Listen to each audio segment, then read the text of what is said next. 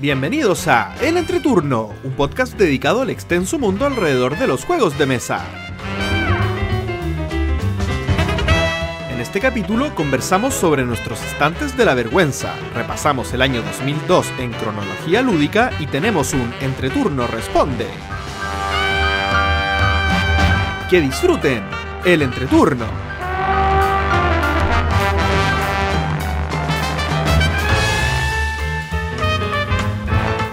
Hola, ¿qué tal amigos? Mi nombre es JP Gloria.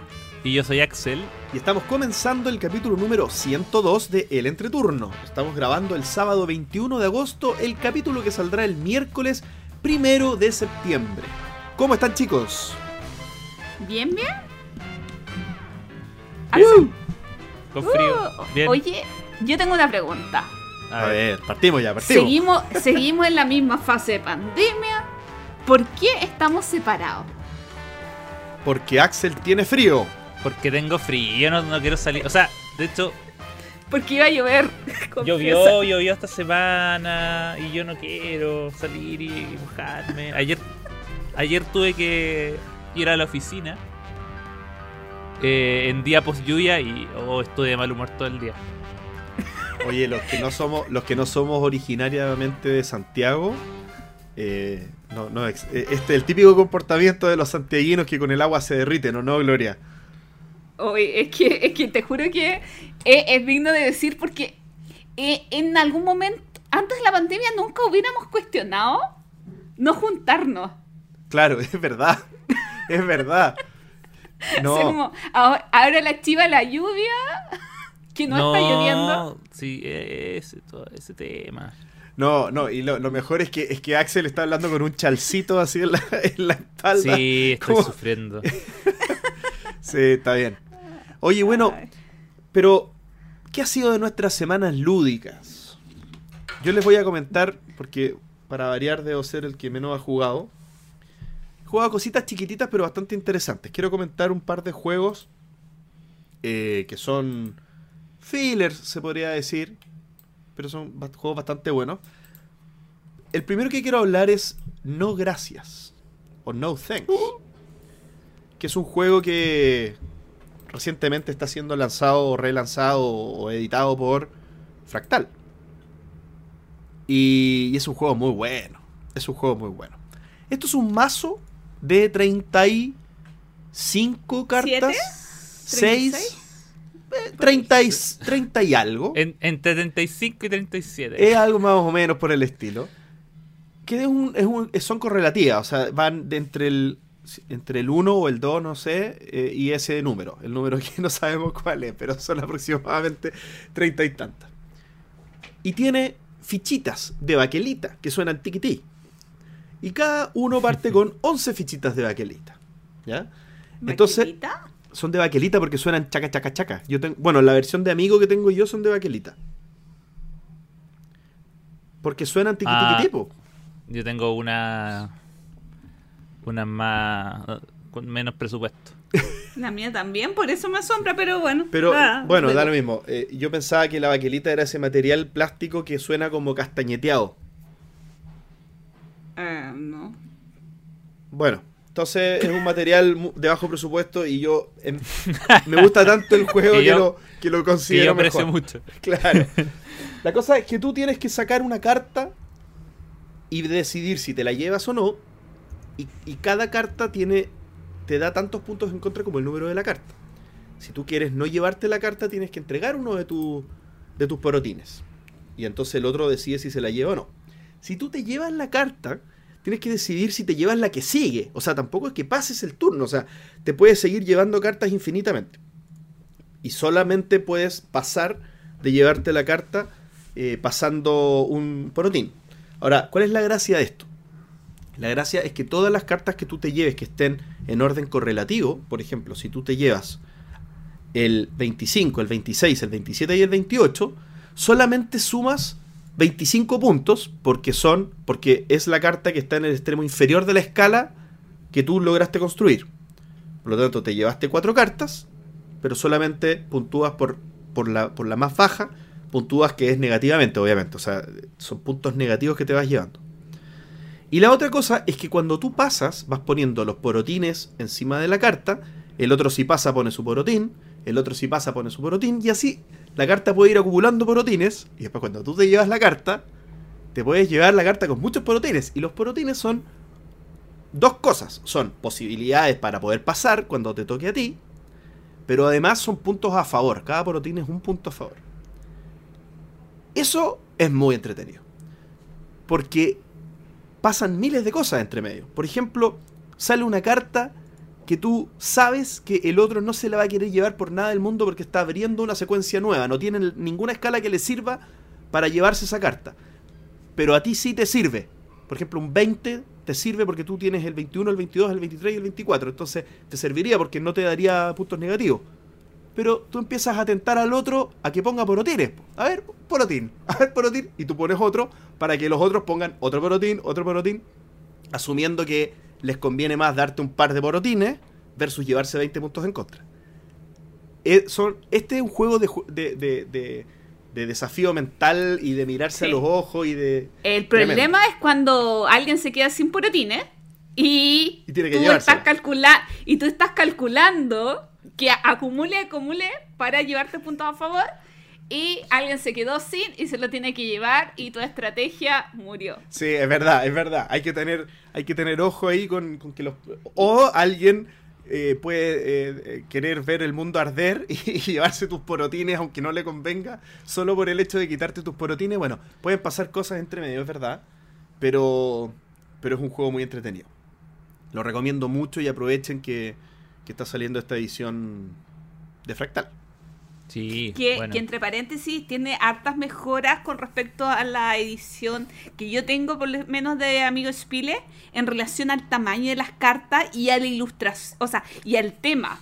Porque eh, la versión que yo tengo es eh, cada carta es un número. En cambio, en la versión de Fractal, cada carta es un momento en el día de un personaje que parte desde algo malo que le pasó hasta algo tremendamente terrible que le pasó. Entonces, como el, el día de la tragedia de este personaje, y aparte las cartas son mucho más grandes, eh, eh, eh, se nota el cambio entre una versión y otra. Sí, la- las ilustraciones ayudan un poco a entender la idea que a veces es medio complicada para gente más nueva, que es que las cartas son malas. O sea, mientras mayor es el número, mayor es... Tú no quieres cartas muy grandes y acá es como tú ves que son desastres en la vida de este pobre personaje. Entonces, obviamente uno no quiere llevarse esos desastres. Perfecto, oye, y el segundo juego que jugué es Point Salad. Ensalada, ensalada de punta. Ensalada de puntillos. que es un juego muy livianito, un juego que se juega en piloto automático, que uno puede tomarse una cosita, puede disfrutarlo con amigos. Eh, es un juego de set collection, ¿ya? De que, no- que eso sería como de armar, un- ¿cómo se dice? Como hablar un tablero propio. Eh, no, ¿cómo se dice set collection? Como... Bueno, Eh, colección de set. Colección de... de cositos. Sí. De ensaladas, de frutas, de verduras. Bueno, la cosa es que hay un hay tres mazos de cartas que se van abriendo y tú tienes que ir recolectando las verduras de distinto tipo, tomates, zanahorias, lechuga, etcétera. Esto es un juego de cartas puramente. Pero también tú te puedes llevar la carta por el lado inverso, que sería eh, como la, parte de, la carta que no es la carta en sí, no es la verdura, sino la parte an- anterior a la, el anverso de la carta. Que eso, eh, las, todas las cartas en su lado anverso tienen eh, mecanismos de puntuación. Son como cartas de puntuación. Por ejemplo, cartas que te dicen por cada tomate te voy a dar tantos puntos, por cada par entre un tomate y una lechuga te voy a dar 5 puntos, el que tiene menos lechuga se va a llevar 7 puntos, etc. Entonces cuando tú te llevas esas cartas, eh, la idea es que las guardes hasta el final del juego, porque al final del juego, cada combinación o condición cumplida de tus cartas de puntuación te va a dar esa cantidad de puntos al final del juego. Y la, y la mecánica del juego es simplemente en tu turno o sacar dos verduras o sacar una carta de puntaje. Así hasta que se termine el juego. Por lo tanto, es un juego que explicarlo toma de verdad un minuto. eh, eh, es muy sencillo de explicar. O sea, cuando, cuando nos pase que tenemos ganas de no explicar un juego, jueguen Point Salad. Porque de verdad es un juego que se juega casi solo. Y, y es entretenido. No es una cosa que uno diga, bueno, quiero jugar un euro y pensar toda la tarde. No jueguen Point Salad, porque la verdad es un ejercicio mental interesante, pero yo creo que es, es la definición por excelencia de filler. Es un juego que te despeja la mente para jugar algo un poquito más pesado. Excelente juego, me gusta. Yo, lo que encuentro brillante es la partida de tres jugadores, porque tú sacas la cantidad de verduras que corresponden, frutas y verduras, porque hay tomate. Y morrón, creo que también es fruta, pero no importa. Eh, y, eh, y juegas una partida y después puedes jugar la revancha porque te queda un mazo exactamente igual. eh, Ah, y- ya listo y ordenado. Ah, porque mira, como el juego había- aguanta seis jugadores, sí. eh, y, y la rejugabilidad, o sea, hay tantas formas de puntuar como cartas hay en el juego. Entonces, esa parte es muy, muy, muy entretenida del juego. Sí, también tiene, tiene cierto grado de interacción que me gustó porque tiene algunas cartas de puntuación que te fuerzan a ir mirando lo que tiene el otro. eh, y eso hace que uno no esté jugando un solitario tan, tan estricto, digamos, que es algo que a mí no me gusta. Yo sé que a Gloria le gusta igual, pero, pero tiene ese, ese grado de conexión con el resto de los jugadores que me gusta harto. Ensalada de puntos, recomendado. Sí. Yo también jugué ensalada de puntos justamente esta semana. Mira, Eh, de a dos jugadores, funciona impecable. eh, facilito de explicar. Da gusto ensaladas de puntos por el concepto de facilito de explicar, como dice JP. Eh, yo quiero contar que he jugado bastante eh, estas últimas semanas. Em, de hecho, recién estaba sacando mi Excel y al menos 38 partidas. ¿tu Axel? Así que. mi Excel. Ah. mi Excel. Porque creo que casi ninguna partida fue con mi Axel, porque mi Axel no quiere jugar conmigo. No, no.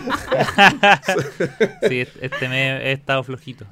Sí, eh, y quiero jug- con- hablar como de tres experiencias. La primera es que los días lunes eh, es como juguemos en el bosque mientras Axel y, eh, y David no están. Hemos comenzado todas las jornadas con juegos de habilidad. Y eh, jugamos Golpe de Fe, un juego de flicking, eh, bien entretenido, pero me quedo con, ¿será necesario agregar tantas reglas? Y otro juego que es muy, muy, muy entretenido y caótico, que es Kiwis Voladores. Kiwis Voladores, eh, cada jugador, bueno, los kiwis, pájaros, quieren irse de vacaciones y como no pueden volar, eh, se van en una caja de kiwis fruta. O sea, la temática es lo loca del universo. Y tú tienes una, ah, un- una rampla, una mm, para lanzar troqueles redonditos de kiwis. Y los tienes que lanzar a la caja. Es caótico. Y eh, gana la partida el jugador que, porque hay una cuadrícula dentro de la caja, que coloca cuatro kiwis formando un cuadradito. Pero otro jugador puede lanzar un kiwi sobre tu kiwi y así te anula. Eh, es loco, rápido, caótico, muy divertido. Estos juegos infantiles que los adultos disfrutamos mucho al estilo Super Rino. eh, muy, muy, muy entretenido este kiwi voladores. Y claro, digo, para juegos de habilidad, eh, sí, me gusta golpes de fe, pero quizás prefiero algo más corto y que me provoque más risa como kiwis voladores. No sé. Eh, eh, eh, el nicho de juegos de habilidad es como de, de destreza. Uno se cuestiona así como, ¿es necesario ponerle tantas reglas? ¿O solamente quieres reírte un rato? Los otros juegos que jugué mucho son los juegos de bolsillo de, de esta colección de Bottom... bottom ¿Ah, ¿Alguien me ayuda? Bottom Type. Eh, si supiera la, el- Sí. la palabra. Sí, bueno, eh, está igual. eh, Bueno, eh, Voy a que buscar, sacó. Caravana al Oeste, que sacó, perdón, eh, Salam Peppers en España y que está trayendo Sip Cocktail, donde está Caravana al Oeste, Campos de Arroz, Tusimusi y otros. Eh, eh, probé por primera vez Campos de Arroz y Tusimusi. Debo decir que de Tusimusi, como es un juego de Elizabeth Har Hargrave, Har Hargrave. Gracias. Hargrave. Eh, como que tenía más expectativas, tanto que habían hablado del juego y quizás a mí no me convenció tanto, pero Caravana lo es, siendo que a mí no me gusta jugar de dos jugadores, Caravana al Oeste es una maravilla. Yo es de mis juegos fijos de dos jugadores. eh, de juegos livianos de dos jugadores, o sea, no de livianos, de juegos cortos de dos jugadores, eh, Caravana al Oeste entra top 1 probablemente y Campos de, dos, de Arroz viene en la misma línea, un juego de dos jugadores donde tienes que ir colocando cartas para eh, juntar puntos, cerrando campos, evitando que los eh, bueyes queden libres por el campo de arroz. eh, y con una variabilidad tremenda porque hay cartas que sacas al principio del juego que te van a dar puntos solamente a ti por cumplir algunas condiciones. Pero, pero para saber, Gloria, pa- no, no sé si estoy bien situado en lo que estabas hablando. Campos de Arroz es, el de. es el, es el que es de- se llama Fields of Arl. De. de coso este, de. ¿cómo se llama? Es que no sé cómo se llama en inglés. Que me- me Es uno que es solo para dos y que tiene una expansión para jugarlo de a tres. Season of Rise. Ah, no sé si es el mismo. Ah, no, no, no, no. No es el que yo creía. Bueno, a, a ver, voy- yo mientras busco y tú sigue. Sí, no, no, es que como yo me los conozco en español, ahí me, me pierdo en cómo se llaman en inglés. No, pero súper recomendado. Bueno, Caravana al Oeste, si juegan de a dos, cómprenlo. No lo piensen. Si le gusta Caravana al Oeste, Campo de Arroz es una muy buena opción también. No, no es el Y mismo. tu Simus y tu Simusi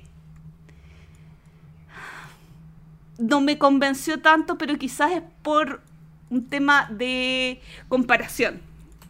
En tamaño con Caravana al Oeste, en sensaciones con Caravana al Oeste, que Caravana al Oeste realmente me gusta mucho, mucho, mucho. Eh, es 100% recomendable si juegas dados, o sea, una maravilla de juego. Y por último, hoy voy a hablar de Ah. puros juegos livianitos hoy. Antes de eso, Gloria, la palabra que andaba buscando era Burenshae. Muchas gracias. Esa es la editorial madre de estos juegos de billetera. Burenshae. Y voy a hablar de puros juegos livianos esta vez.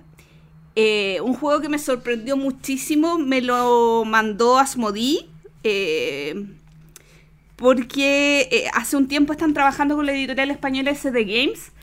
Y como que lanzaron una, una campaña para promocionar sus juegos. Y me llegó Boomerang Australia. Boomerang Australia era un juego que yo juraba, pero juraba y rejuraba que era un roll and ride. Lo abrí y de hecho lo abrí en vivo. Y me di cuenta que no tenía dados, entonces dije, ah, es un flip and ride. Ok. Y, yo jurando que era un flip and ride. Pero me leí las reglas y no. Tremenda vergüenza en realidad. Es, se podría definir como un draft and write. Porque en cada jugador recibe siete cartas, selecciona una boca abajo y se las entrega al jugador de la izquierda. Después recibe las seis cartas, coloca una boca arriba y eh, las entrega. Y la última carta la coloca sobre la primera carta que colocó.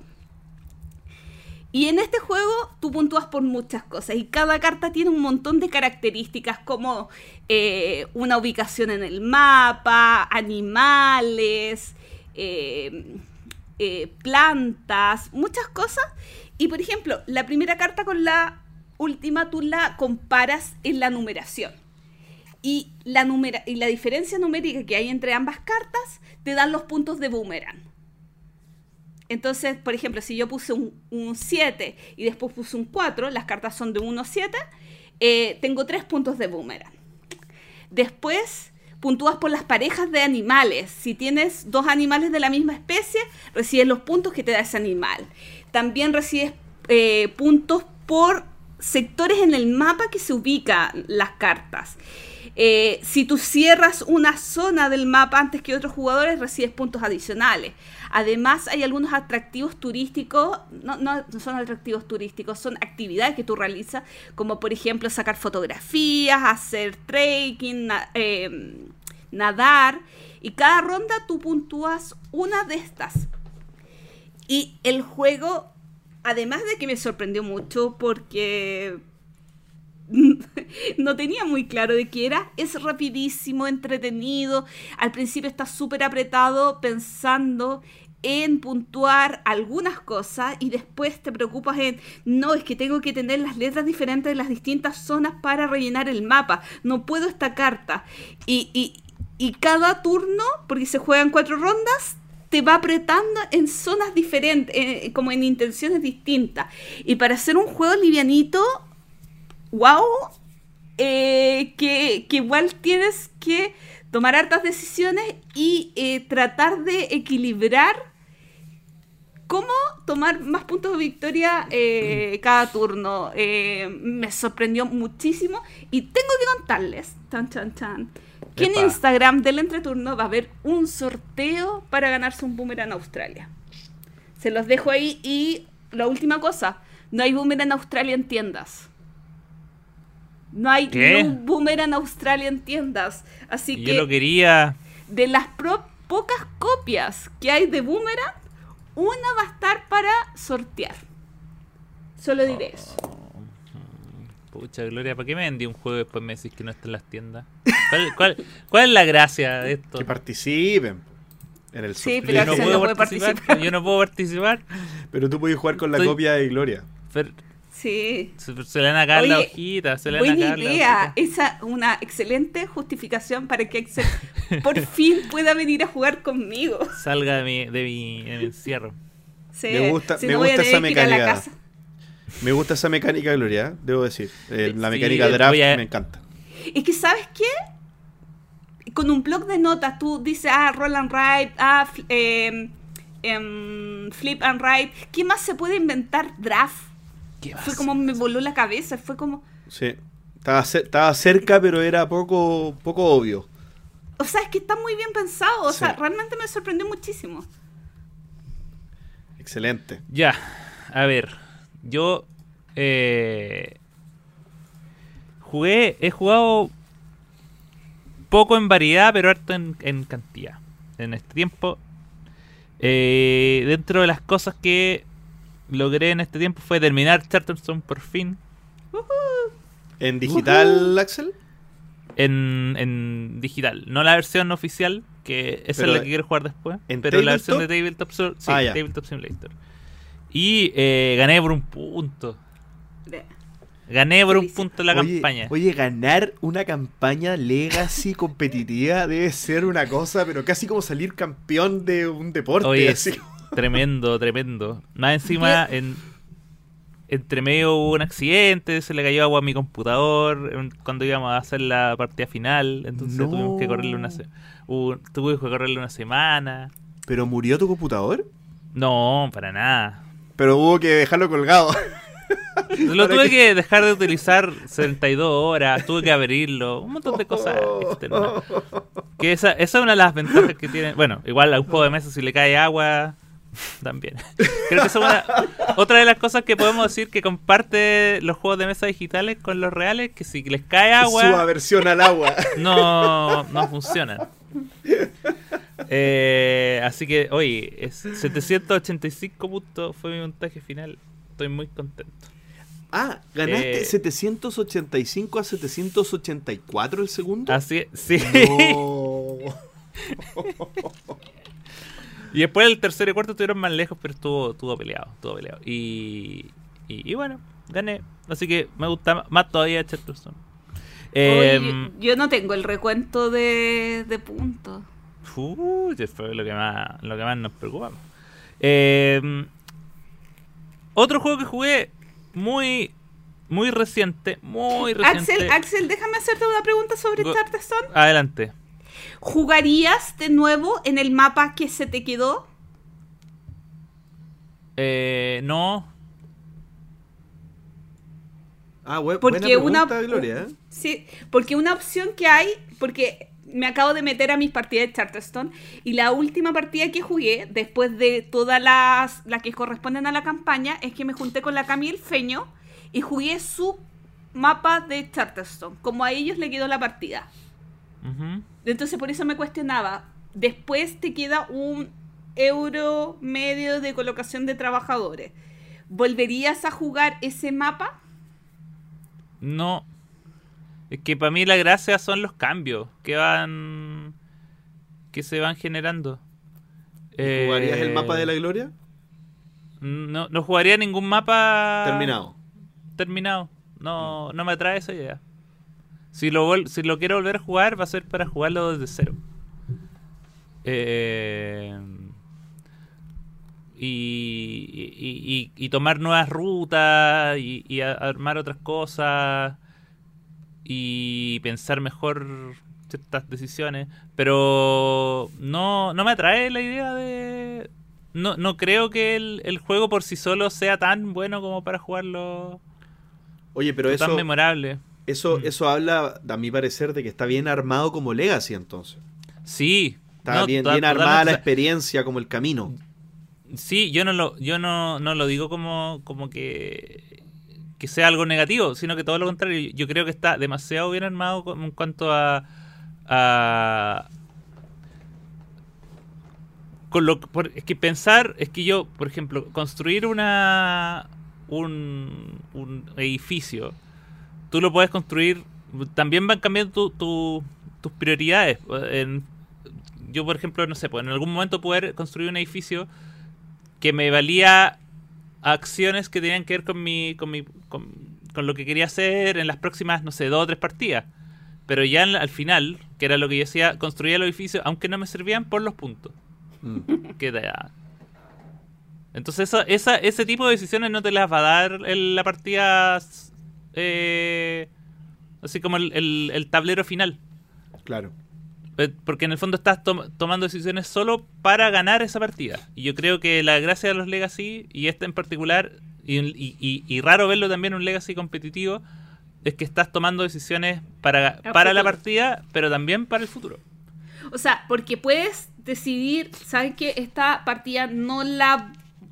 ya no la voy a ganar, pero me voy a preparar para sí. la siguiente. Totalmente. Sí, uno puede. Y eso, y eso tiene que ver con, con el sentido de que. de, eh, Y aparte, claro, cuando tú sabes que no vas a ganar, también sabes que va a ganar ciertos beneficios. eh, no va a ganar puntos, pero. O. Bueno, si no va a ganar la partida, por lo menos trata de ganar la mayor cantidad de gloria posible.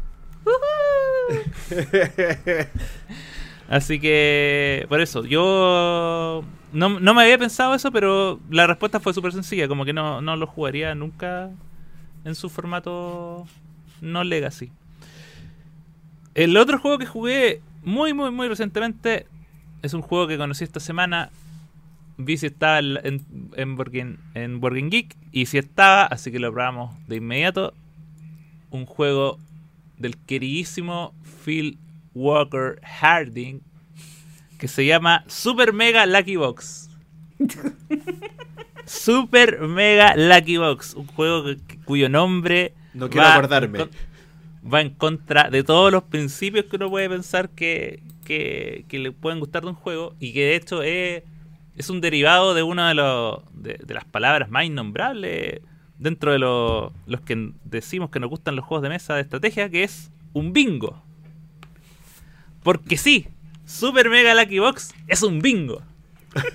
Pe- Pero es un bingo con estrategia y un bingo muy divertido. Eh, es que de partida, más que un bingo, son múltiples bingos. Porque uno tiene eh, que ir rellenando diferentes eh, tarjetas. Que son tarjetas cuadradas con nueve números. O sea, cada- que van del 1 al 9. Y cada tarjeta tiene eh, una fila de números que se repite. Por ejemplo, puede ser 1, 2, 3. En la siguiente fila dice 3, 2, 1. y en la última fila es otra secuencia de números que no tienen que. Entonces, por ejemplo, entonces en cada, en cada cuadrado siempre hay un número, hay tres números repetidos dos veces y después una fila distinta. Entonces puede ser 1, 2, 3, 3, 2, 1 y 7, 8, 9. Eso puede ser una tarjeta. Y tú tienes tres de esas tarjetas y eh, el juego viene con un mazo de 18 cartas que son los números del 1 al 9 repetidos dos veces. Entonces, en una de las cuatro, en cada una de las cuatro rondas, tú mezclas el masito, sacas nueve cartas, no sabes cuáles son, y las vas revelando. Y cada uno, si sale un 8, marca un 8 en alguno, en alguno de sus tres tableros. no en todos. Eh, mm, con el objetivo de hacer filas, columnas y el cartón completo. La gracia de las filas y las columnas es que cada vez que haces una fila o una columna, ganas un beneficio que está entregado por ese tablero. Los beneficios pueden ser, y acá es cuando se pone. Acá es cuando se pone bueno. Porque, por ejemplo, si. Uno de los beneficios es ganar un número extra. Entonces, por ejemplo, si tu fila tiene un 1 al final, completas la fila y marcas un 1 en otro. Entonces hace un combo. Y si al poner ese 1 haces otra fila en otro cartón, ganas ese beneficio y puedes hacer varios combos bien interesantes. Eh, puedes también ganar rayitos, que son uno- unos rayitos plásticos que te permiten modificar el número.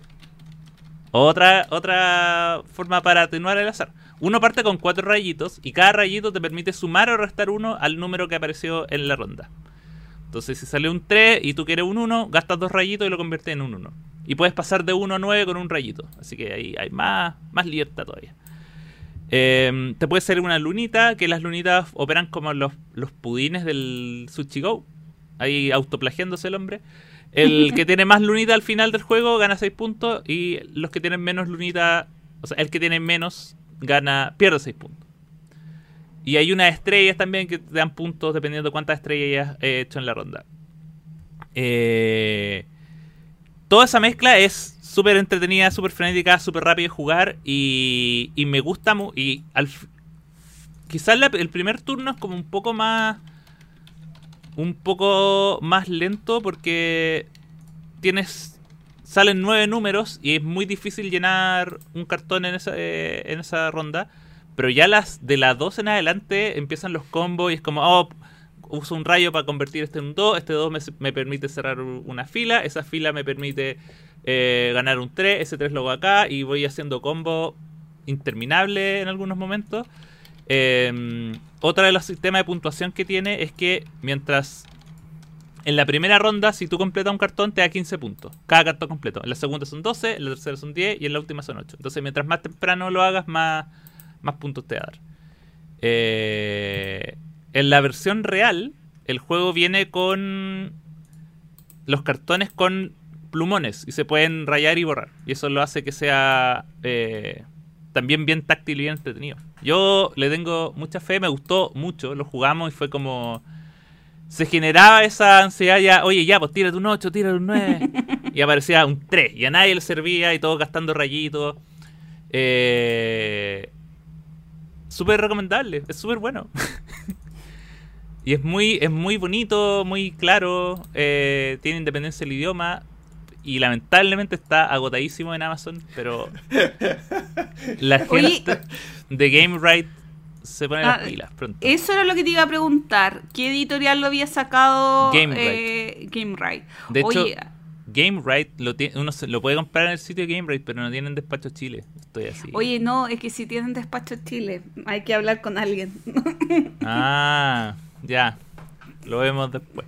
Ya, oye, Eh. pero hermoso, hermoso juego, super mega Lucky Box. Eh, es de eh, creo que es de 3 a 6 también. Se puede jugar de 6. Lo jugamos de a 4 y era una locura.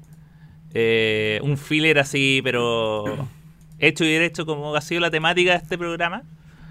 Eh, muy bueno. y el otro juego que acá yo creo que todos me van a poder ayudar.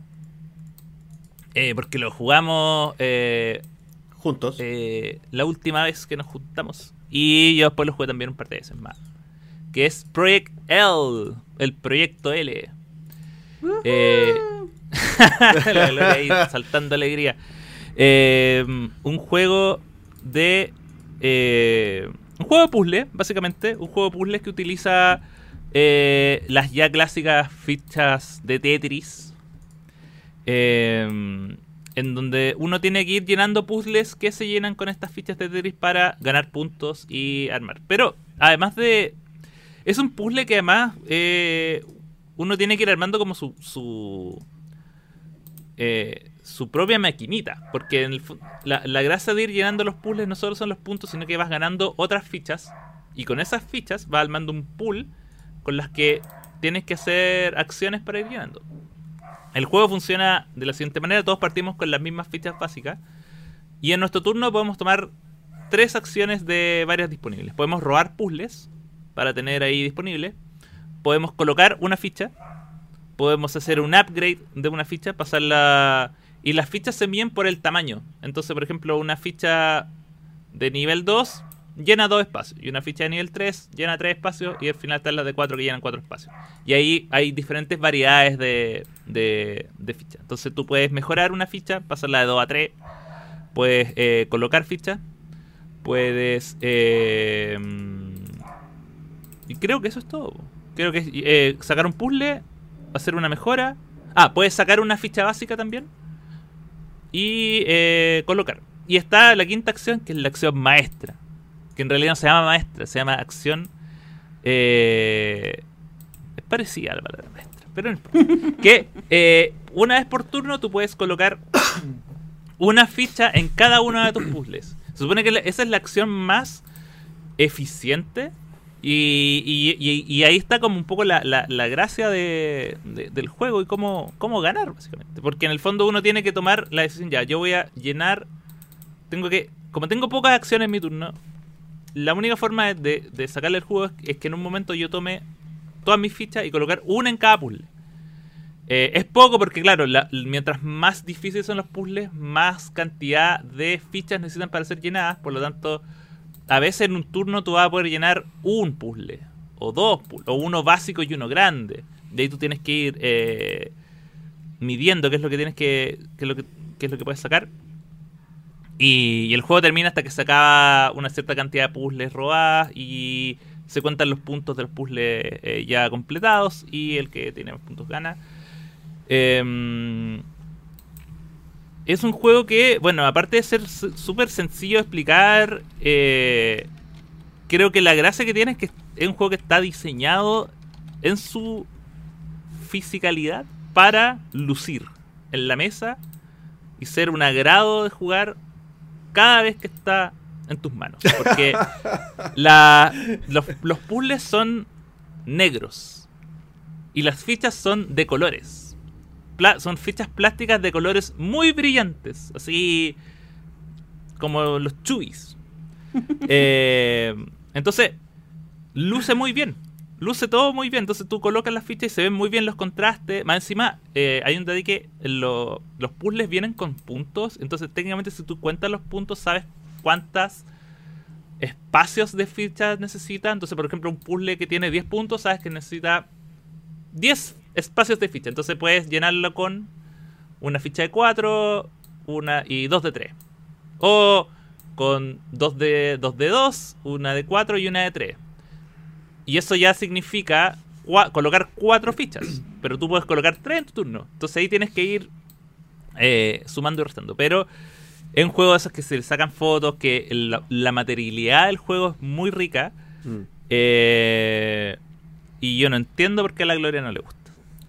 Ah, nos fuimos ya al, a la opinión. O sea, Vamos, sí, vamos a echarle al agua pensé, Yo pensé que no iba que iba a encontrar a alguien más que opinara lo mismo que yo, pero toda la gente que he visto sacándole fotos al Project L, toda la gente que he visto jugando Project L, a todo el mundo le gusta y yo me siento sola. Eh, em, no sé qué, cuál es el tema. Encontré que quizás no podía optimizar mucho, que no, no, me, no me era tanto desafío y que para el peso que tiene hay otros juegos de polinimios que, eh, y de Tetris, o sea, la Royal, que me gusta muchísimo más, me desafía mucho más y me entretengo mucho más, aunque tiene una producción horrorosa. Entonces, yo creo que eh, quizás vi la producción tan linda, porque yo este juego lo jugué eh, en agosto más o menos del año pasado. Uh. Eh, a mí me lo prestaron una copia de, de Kickstarter, si no me equivoco, Sí. y, y lo pude probar y le di 3, 4 partidas y fue como, no, no me terminó de cuajar y a, la- y a mi mesa lo- no le terminó de cuajar, como que no me divertía jugándolo y me pasó lo mismo con ustedes, que jugué dos partidas. No me entretiene y no sé, soy yo. A mí me gustó bastante. Creo que no le, no le exijo tanto al juego tampoco. ¿ah? Yo, yo- yo creo que, que no, no tenía ninguna expectativa cuando lo jugué. Aparte me sorprendió porque llegaste tú con esta caja que de aspecto es, linda. Yo no lo conocía. Entonces no, no, no, no tenía como una opinión previa, o sea, como algo que yo esperara. Y el juego es liviano, se juega en un, en un ritmo entretenido, tiene poco entreturno. O sea, te, juegas y jugando a tres, nosotros lo jugamos de a tres, juegas y te vuelve a tocar enseguida. Eh, tiene poca estrategia, en verdad. Esto es como una estrategia Mm. que uno se dibuja en la mente al principio y después la ejecuta. Y, y es poco lo que cambia o lo que pasa en el juego que atente contra tu estrategia. No sé si hay muchas más estrategias. O sea, no, no sé si es un juego que tenga mucha rejugab- rejugabilidad. O sea, no, no, lo no sé si lo jugaría 10 veces. Pero creo que, que, que las dos partidas que le dimos fueron entretenidas. Eh, Fue una, una buena... Aparte el juego es corto, terminó en media hora, 25 minutos. Yo creo que para lo que es, aparte es muy lindo, eh, sería un juego muy interesante de llevar al bistro, me parece a mí. Sí, es un juego lindo, está, está a buen precio también. Sí, eh, eh, y se nota que está quizás diseñado por gente que que viene como fuera del mundo de los juegos de mesa. O sea, yo creo que el juego está pensado como por por por eh, por, un, por una mente que es súper clásica, porque es un juego súper clásico. Es un abstracto muy normal, eh, pero está diseñado para, para no parecer un juego de mesa clásico. Para parecer un, un producto que incluso tú puedes tener como encima de un de, tu, de una mesa, de una, de una repisa y se ve bonito.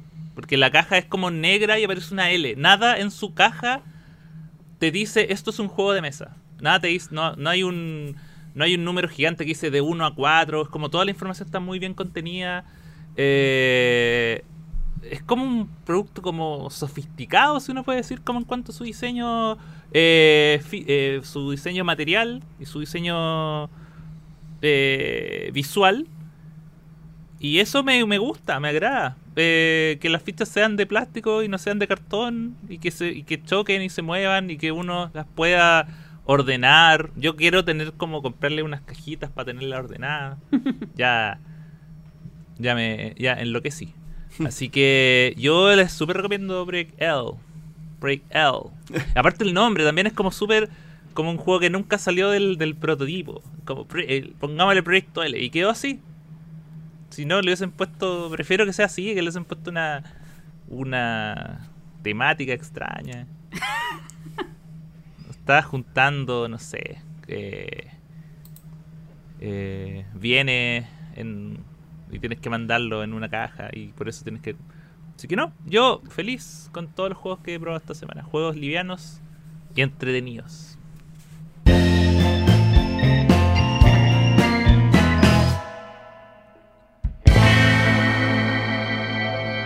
El tema de la semana. Y en esta oportunidad, el estante de la vergüenza. Chan, chan, chan. Chan, chan, chan. El estante Pero de la lo- vergüenza. antes que- Ah, dale, por favor. No, antes que, que entrar. Tenemos un estante dedicado a la vergüenza. Ah, antes de entrar. Pues eso para mí era Sí. de lleno ya entrando.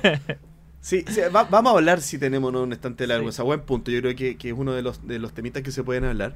Pero Sí. el estante de la vergüenza, como concepto, es este tema de tener eh, juegos que nos dé vergüenza tener en nuestra ludoteca por alguna razón. No los hemos jugado, no hemos jugado nuestras copias, etcétera, etcétera, etcétera. Pueden haber muchos temas ahí, pero eh, es algo que, que hasta si nos preguntan nos da... Ay, sí. Vergüenza. Vergüenza. te- me- como Sí. que du- duda, damos explicaciones antes de, antes de que nos la pregunten. Agachamos la mirada. Agachamos la mirada, nos señalan con el dedo en la calle, etcétera. el estante de la vergüenza. Entonces, oye, vamos a partir hablando de- del estante de la, de la vergüenza. Oye, eh, partamos con lo que dijo, con lo que dijo Axel. En ¿Qué es el estante de la vergüenza en nuestras casas? ¿Es un lugar dedicado, visible, con un cartel que dice juegos que yo no he jugado? ¿Qué, qué es el estante de la vergüenza, Gloria? Yo tengo. Es que yo haría una diferencia entre los juegos que no he jugado y me da vergüenza no haber jugado y los juegos que simplemente no he jugado. Pero en general tengo la mayoría de los juegos sellados que no he jugado en mi pieza. No están como en la zona pública de, de juego, porque en la zona pública de juegos están los juegos que se pueden jugar. Eh, eh, diferenciando el concepto, porque los del estante de la vergüenza ni los jugaría si me hubiera leído las reglas, pero no me las he leído, tengo mucha vergüenza con ellos. Entonces, sí, no todos los juegos que no he jugado están ahí, pero sí los que me causan mayor remordimiento. Sí, en mi caso la están camuflados. ¿ah? Yo debo decir que, que, que trato de que, de, que, de que se difumine un poco la vergüenza y, y- y que los juegos de no tanta vergüenza los, los vayan promediando, digamos. No, no tengo un lugar dedicado. Lo, lo- lo cual lo vamos, lo vamos a ir hablando de, de- de- de cómo gestionamos la vergüenza. Creo que en mi caso lo hace más difícil porque se me camuflan, digamos, entre, entre los juegos que sí he jugado, entonces no me, no me generan como una intención de poderlo jugar. Sí, mira, yo tengo. eh, tengo dos, tres. O sea, la, mayoría de los que. De los que. De, los, de hecho, de los que vamos a hablar ahora. eh, son juegos que están, claro, mezclados. En, en la selva, básicamente. Están ahí mezclados junto con los juegos que siempre saco. Eh, pero sí tengo dos lugares especiales que podrían tener que ver con, con- con- con cierto nivel de vergüenza. Primero está, hay un mueblecito que es como los juegos que están en capilla. Que- ¿Pero en capilla para ser leído o en capilla para ser no, vendidos? en capilla para ser vendido, en capilla para irse de mi, de mi, De mi colección. De mi vida, para ya dejarlos. Eh, que- y ahí no todos tienen que ver con vergüenza. O sea, hay algunos que han llegado ahí porque nunca los quise, o sea, no los pude jugar y ya no los voy a jugar. Y pero hay otros que van porque no me gustaron. ¿no? Entonces, esa capilla mezcla la- las cosas. Pero sí tengo un, hay un rincón eh, escondido en mi, en mi pieza que es de juegos que, que están, es como en el ático. Que quizás no deberían siquiera haber sido comprados. Y Oh. están ahí guardados. Son, es como. particular- son del arrepentimiento más que de la vergüenza. Sí, no, o de, de una, e- una época oscura. En particular tengo, tengo varios Monopoly escondidos. Eh, en su momento yo coleccioné Monopoly de ediciones de cosas que me gustaban harto. Mm. Eh, y los tengo guardados en el closet al lado de la ropa. O sea, en un lugar que no puede ser menos, menos invitar a jugar imposible. Oye, pero Eh, ¿al- ¿alguno de esos lo has jugado? Sí, sí, varios. Eso Sí. da para otro Una tema de la vez. semana. Sí. Una vez y nunca más. Ah. Pero, pero los tengo ahí. Oye, ¿cómo nos sentimos al respecto de, de tener esta, esto, esta- este estante de la vergüenza? Eh, eh, ¿Es algo que, que nos da vergüenza solamente y ya? Hmm. ¿O lo gestionamos de alguna manera? ¿Queremos, tenemos una estrategia para resolver la situación? ¿Cómo se aborda este tema y cómo nos sentimos al respecto? O sea, a mí me pasa que si tomo como del macro de juegos no jugados, hay algunos que sí me da vergüenza y me da mm, cargo de conciencia no haber abierto, no haber jugado, y hay otros que simplemente eh, no me preocupa. Entonces, como que igual hago una diferencia entre juegos que no he jugado que necesito, siento que debería sacar a mesa. Y otros que en realidad como que me dan lo mismo, que, que se compara un poco con lo que dice Axel, que son juegos que incluso podría vender sin abrir, o sea, sin jugar. Eh, pero, pero, pero, pero no sé cómo gestionarlo, porque si bien, porque esa vergüenza se- es, es acumulativa en el tiempo y, y cada día es peor, porque eh, comienza- salen novedades o llegan juegos con más urgencia por jugar Mm. y se va arrastrando y se va arrastrando y se va haciendo eterno eh, este tiempo en que tú conservas esos juegos. Por, no sé, pues me llegó un juego ayer, oye, pero es que hay que jugarlo. Y, y, y se tira un mes para atrás y después otro mes. Y, y ahí comienza el remordimiento y la vergüenza. Es un buen punto, Gloria. Yo, yo, yo creo que, y justamente por lo mismo, por cómo, por primero por tener claro cómo van variando tu estante de la vergüenza, es como uno puede gestionarlo o no. Porque puede, pu- el estante de la vergüenza puede ser parte de una rotación normal de tu, de tu ludoteca. O sea, por ejemplo, que tú eh, Mm. constantemente estés comprando juegos, constantemente estés vendiendo juegos, y que un número de juegos sin jugar eh, del año 2018 o de hoy día sea más o menos similar. O sea que es más o menos parte de como un eh, buffer o, un- o una, una cola de juegos que en algún momento jugarás.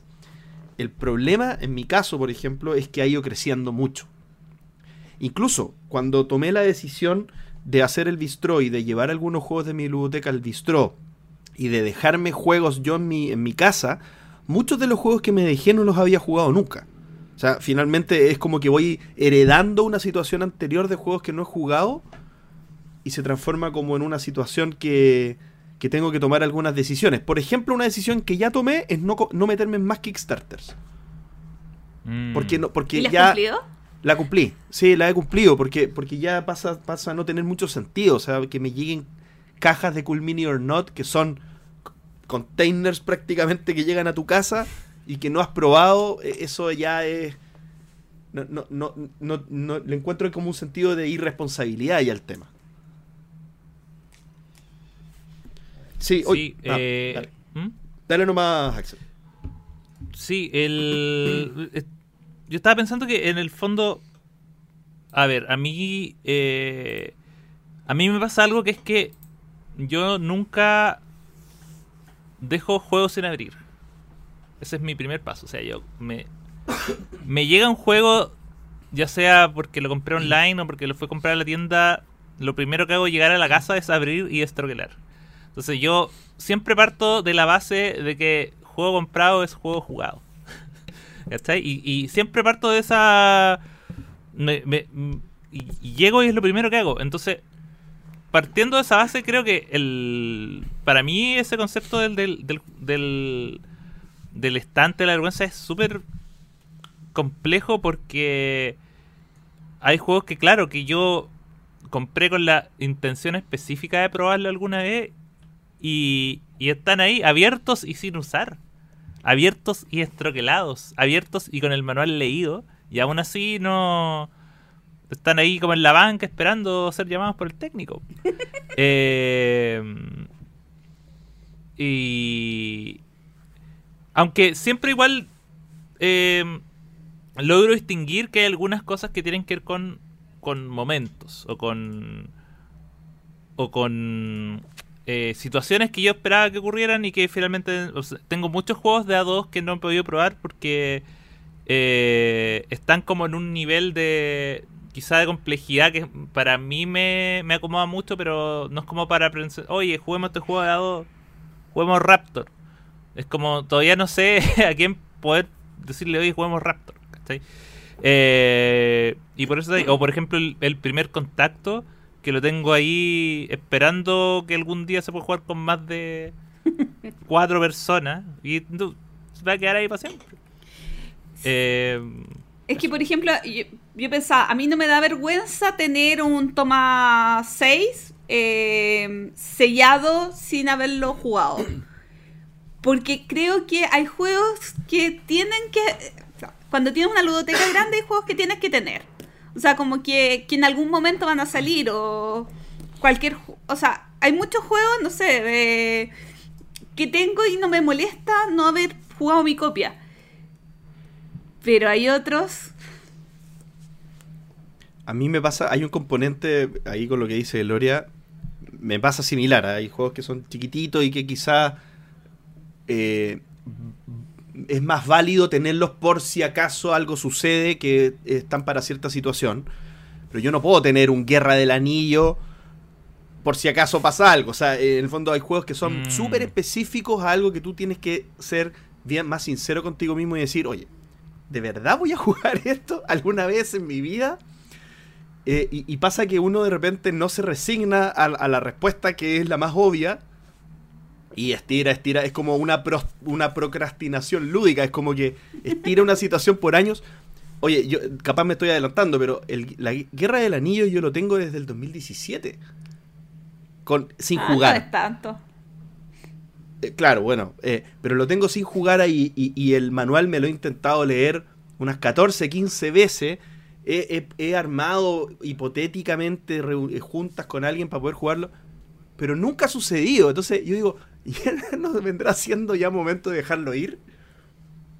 Entonces eso, eso eh, eh, es un súper buen punto. Oye, ¿y, y qué, qué compone? ¿Qué- por ejemplo, ya si vamos entrando a la, a la, a la, al estante de la vergüenza, hay juegos que, como dice Axel, por ejemplo, que necesariamente no, no, no es que estén abiertos. Hay juegos que jugué una vez y después nunca más volví a jugué- jugar. Oh. Hay juegos que, que sé que nunca los voy a jugar. ¿Qué, qué hay en el. ¿Qué tipo de juegos hay en el, en el estante de la vergüenza? Para, para mí en particular, yo creo, para mí personalmente, es peor el juego que jugaste una vez y nunca más jugaste que no- el juego que nunca has jugado. O sea, Porque el, el, el otro es como una eterna promesa y que, y- y que uno puede quizás explicar eh, por qué no ha podido jugar. O sea, yo sé muy bien por qué no puedo jugar primer contacto. Y está ahí y lo veo y pucha, me da lata, pero no tanta. Pero hay juegos que son buenos y que solo he podido jugar una vez y que hice la preparación y me lo aprendí y lo disfruté. ¡Uy, qué buena! Y quedaron ahí para siempre y cada vez se van olvidando. Cada vez que lo veo es como yo sé que tú eres bueno, pero pucha. Sí, porque yo encuentro ahí, Hay ahí cosas. a un punto en lo que dice Axel, porque eh, es un juego que cataloga como bueno porque no lo quiere vender, porque puede ser una partida y, y es como, ya lo voy a vender.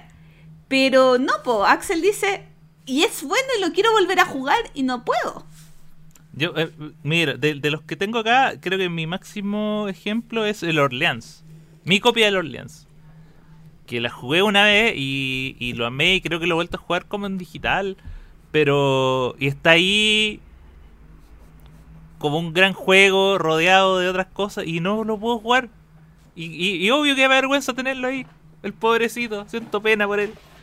Eh, hay otros, claro, hay otros que. que eh, hay otro que el, el Whistle Stop. Que es un juego también. me- Lo, que ese juego lo, lo. Me acuerdo que me, me demoré mucho en conseguirlo. Porque no estaba en Amazon, no llegó acá en, eh, en, español. Y me acuerdo que lo, lo, lo encontré en un grupo de Facebook. Y, era y no era de Santiago, me lo tuvieron que mandar como por. Eh, por encomienda y me llegó. Y después hicimos una junta y lo probamos y me gustó. Y nunca más. Entonces pienso en todo el esfuerzo que hice por obtenerlo. Y ahora que está ahí votado, ¿cómo no voy a sentir vergüenza del pobre Whistle Stop? Entonces, para mí, esos casos son peores que el juego. Porque más encima, como, como yo no tengo juegos sellados, yo creo que si tuviera un juego sellado, sentiría mucha vergüenza. Oye, ¿sabes qué otra cosa que yo tengo mucha vergüenza? Y no lo había pensado, pero como, como me he puesto un poco al día en estos días, ya no es tanto, es con la pila de juegos que quiero vender.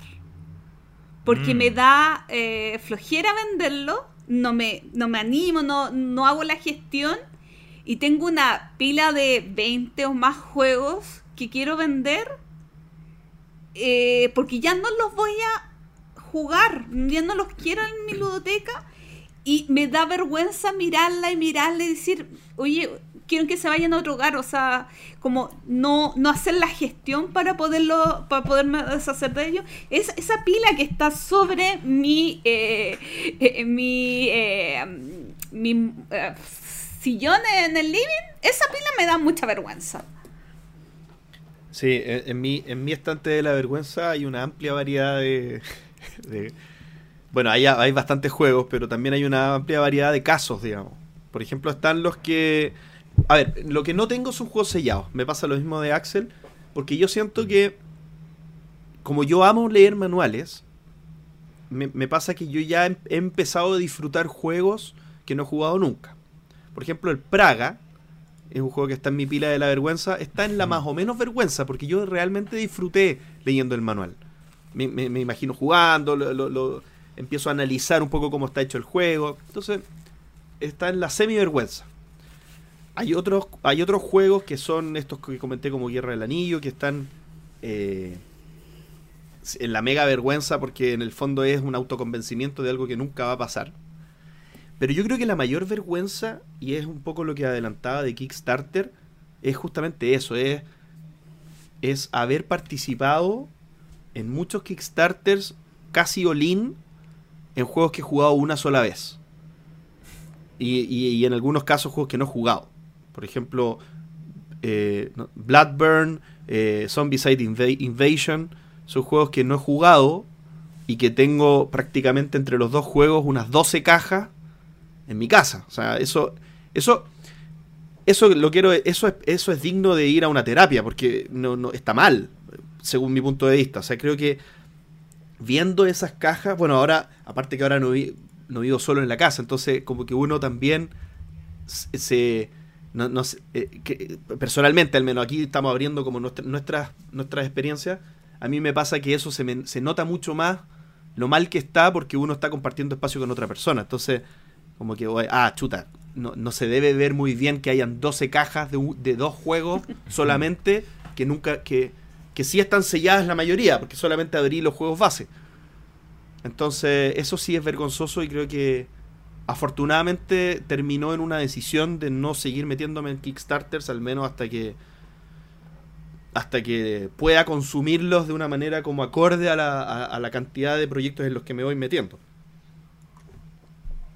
Sí, a mí, a mí me pasa con otra, otra pila de la vergüenza, que son juegos que compré hace mucho tiempo, no tanto, pero que tienen depende- que, que están en otro idioma, no están en español, el manual, y no, o no lo encuentro, eh, o no, no, no lo he podido jugar porque no depende de mí ju- jugarlo. No, no puedo leerme las reglas.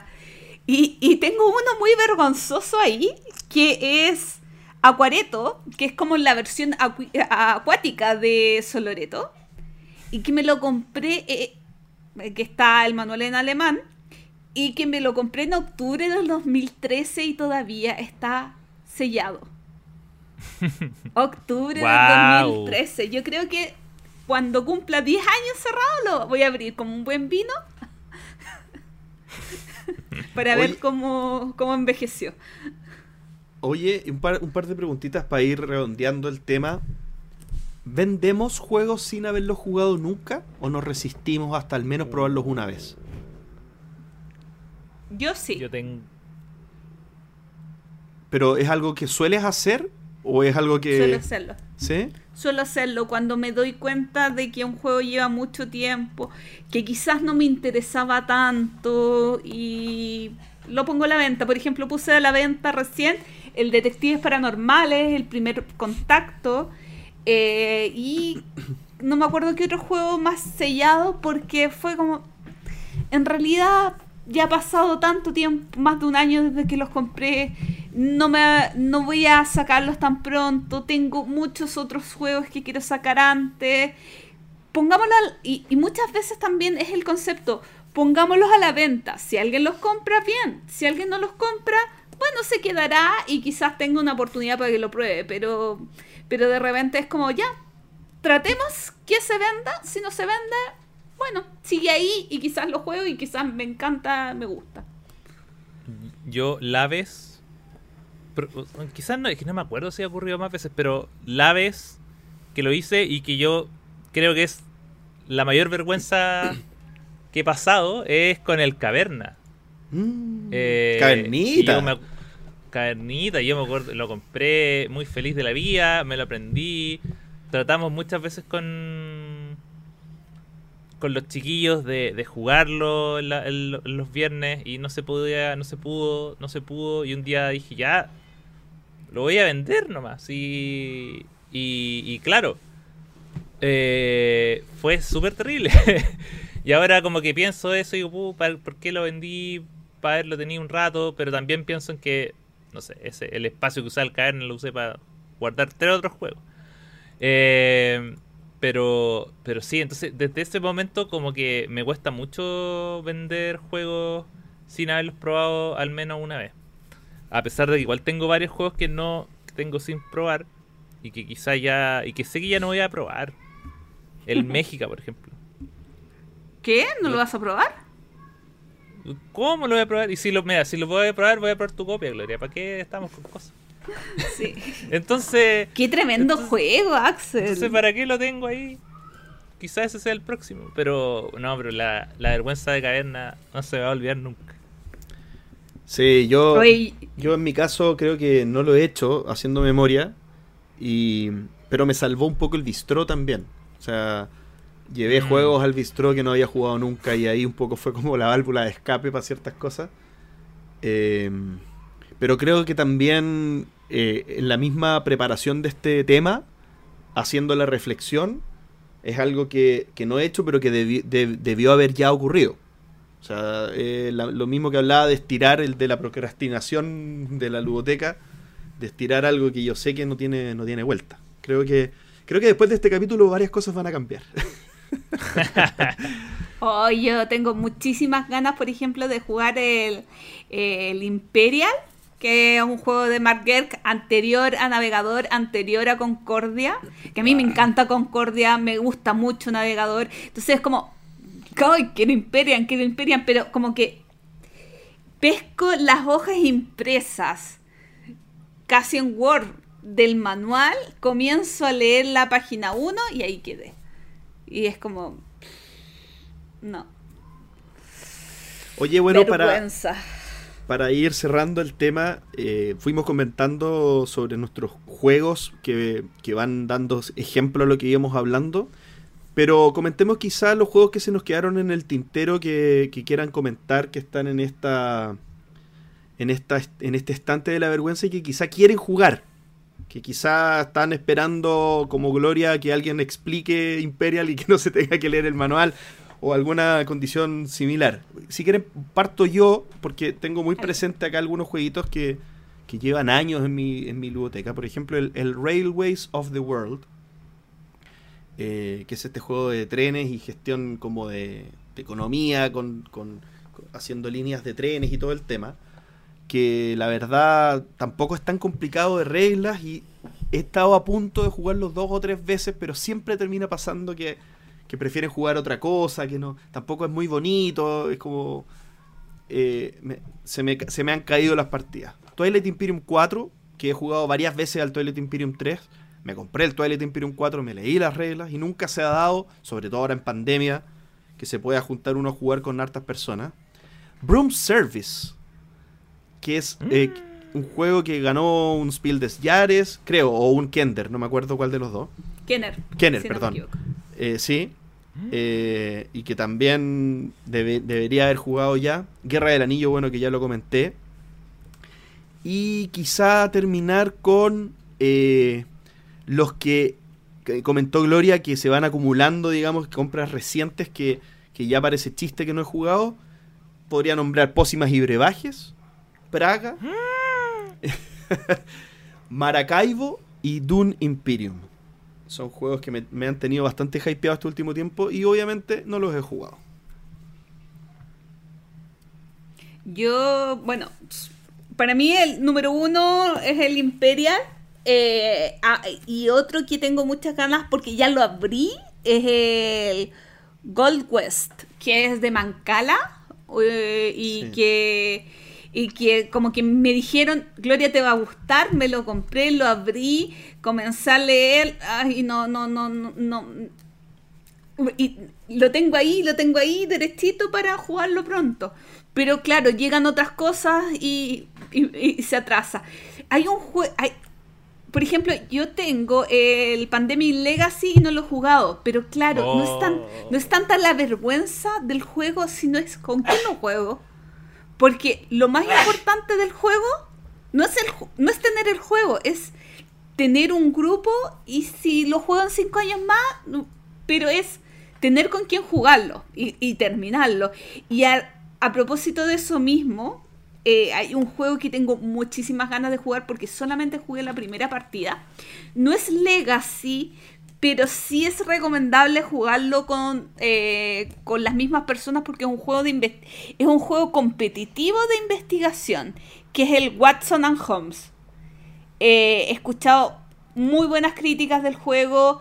eh, jugué la primera historia y era muy entretenida porque al final eh, todos vamos recolectando pistas, pero las conclusiones que saquemos son individuales y el que resuelve el caso primero gana.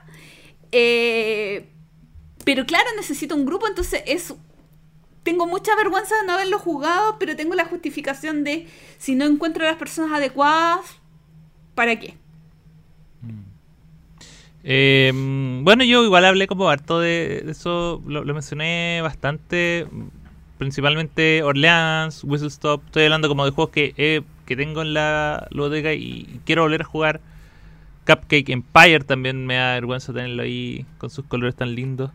Eh, de los que están así votados, tengo un incógnito viejito muy bonito que está en alemán, quizá por eso no lo he podido comprar, pero pero ahí está. El Raptor también lo quiero probar hace rato. Y. Ay, cuando estaba hablando de la gloria, había recordado uno, pero. Pero se me fue. Eh, pero, pero nada, o sea, yo, como, como repito, para mí el tema tiene que ver con, más que nada con los juegos que tengo, habi- habi- habiéndolos jugado solo una vez. Eh, y no poder desprenderme de ellos. Al final eso es porque, por ejemplo, no sé, tengo el, el- juego de cartas de Castillo de Borgoña, que es el, la peor de todas las versiones del Castillo de Borgoña. Y, y no lo puedo vender. No, lo, puedo puedes vender. jugar ni vender. No lo puedo jugar ni lo puedo vender. Está ahí atrapado en un limbo horrible. El Jorvik también. Esos también el son oráculo como... de Delfo. No, pues ese, ese no lo tengo, pero Ah, pero lo tendría. Eh, así que eso eso más que nada es, es- es- es un tema complicado y, y me voy a ir a llorar después. Y complicado y vergonzoso. Sí, totalmente vergonzoso. Oye, eh, la gente en sus casitas que nos escriba abajo después cuál es su juego más vergonzoso por no haber jugado que tiene en su ludoteca. Que lo tiene ahí.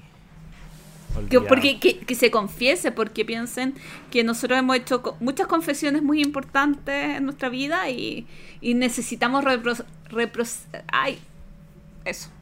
Me, me acordé, me acordé, me acordé, me acordé, me acordé, me acordé, me acordé. Me da mucha vergüenza no haber podido terminar nunca el Fruta Fabulosa. Uh, qué buen juego. Oye, pero es que es súper bueno, pero nunca he llegado al final. Bueno, Siempre juego como... pero eso no es tan Nunca- vergonzoso, po, Axel, si Eso, es largo. pero, pero, pero, pero igual, pero es que lo he intentado jugar con, como con cuatro o cinco grupos seguidos y no llego más allá de la décima carta. Ah, bueno, no, yo llegué como a tres cuartos del, del total. Eso, bueno, eso. Vamos, participen, cuéntenos sus vergüenzas máximas. Cronología lúdica. En esta oportunidad, el año 2002. Un año capicúa. Eh, nada más que decir. El, el, el 2000 el do- 2001 estuvo ahí medio flojito, pero algo me dice que este 2002 trae algo que decir. Bastantes cosas que decir. Va a ser un año con, con pasión. Eh, Pero, ¿qué mejor que nosotros? ¿Qué mejor que JJ para que nos lleve en su máquina del tiempo y nos haga un vistazo profundo y exhaustivo de lo que trajo el año 2002 en el mundo de los juegos de mesa. Así que adelante, JJ, donde quiera que estés.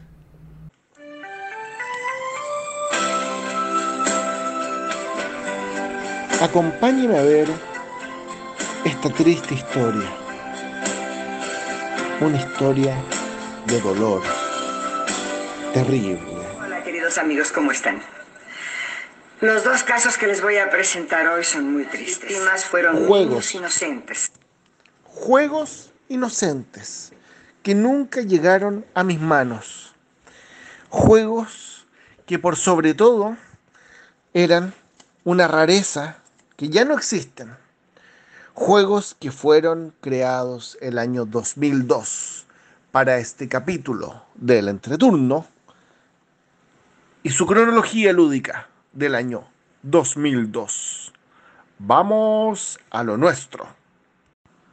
Pero antes de entrar en esa dramática historia, déjenme decirles que cada vez se hace más difícil poder abarcar todos los increíbles juegos que año a año empiezan a salir a estas alturas. El año 2002 fue un año muy provechoso y que nos vendría a sorprender con juegos que hasta el día de hoy perduran y se muestran muy muy frescos. Antes de partir con el juego que probablemente está todo el mundo esperando, vamos a partir hablando de Wallenstein, que también después se llamó Shogun y que era eh, un exuberante juego de mayorías y control de áreas publicado por Queen Games, estéticamente perfecto, y que incluía una torre de dados maravillosa, eh, una caja gigante que llamaba mucho la atención en las estanterías y que bueno, fue la delicia de muchos. Eh, una maravilla para que la descubran. Carcassonne, por otro lado, sacaba su expansión Posadas y Catedrales, que quizás es una de sus más importantes expansiones.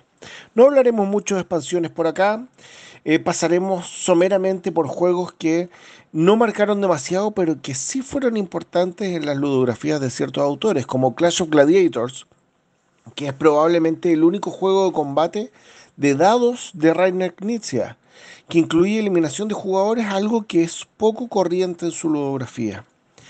Eh, vino también una... eh, pasaron muchas cosas en 2002. Entre ellas vino una vorágine de juegos ambientados en El Señor de los Anillos. Luego del éxito de la primera película de Steve Jackson, la gente, principalmente de Hasbro y de Fantasy Flight, y bueno, y de Cosmos, dijo, esta es la mía. Y sacaron una cantidad de juegos sobre El Señor de los Anillos increíble. Yo les diría que la más notable fue la versión de Risk, que venía nada menos que con una réplica del anillo único. Era fantástico. Y dicen las malas lenguas eh, que fue una de las piezas más robadas en supermercados durante esa época. Abrían el juego y se robaban el anillo, no sé para qué, pero era realmente maravilloso. Yo tuve el juego y era ese anillo era magnífico. My precious. Bueno, eh, Cosmos también se volvió loco con El Señor de los Anillos. Y dentro de su línea para dos jugadores, que tanto les he comentado, sacaron un par de juegos, entre ellos el Lords of the Rings de Confrontation, que era un estratego con esteroides basado en el mundo de, de los hobbits, pero que a mí nunca me llegó a enganchar. Tampoco me llegó a enganchar el otro juego del Señor de los Anillos que sacaron en esa época que se llamó The Duel, que sigue la misma línea, es una batalla que es sobre un puente y que era un tira y afloja que no logró convencerme. El que sí me logró convencer y que es una cosa increíble es el juego de, esta misma línea de dos jugadores que se llamó Heave Ho o Tally Ho.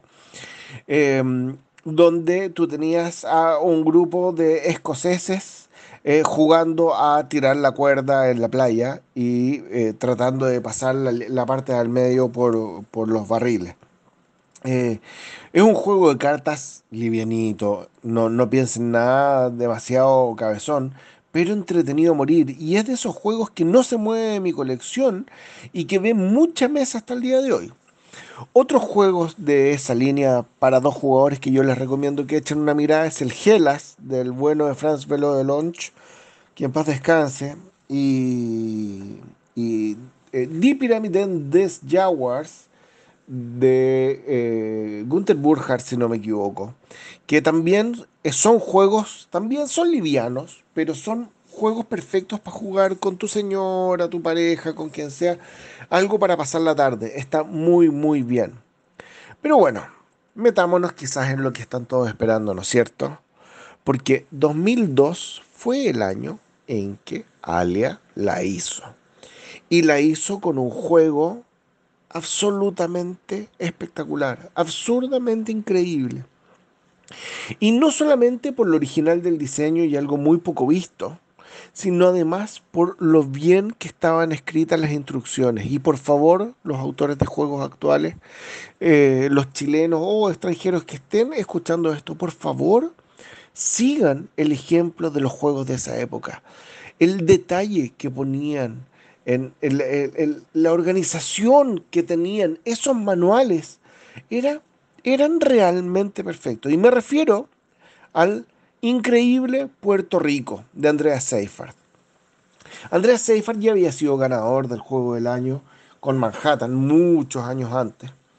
Eh, pero, pero con este juego como que rompió los límites. Alguien le dio libertad para crear y creó este juego donde tú tienes que colonizar eh, Puerto Rico y lo haces, eh, bueno, poniendo a estos, digamos, trabajadores, por favor, Em, en, distintos lugares, en edificios, en, em, en campos que iban a producir materias primas y esas materias primas tú las ibas a poder ocupar para exportarlas después en los barcos y podrías comprar todos estos edificios maravillosos como, eh, no sé, cosas que te ayudaban a mejorar tu cantera, almacenes.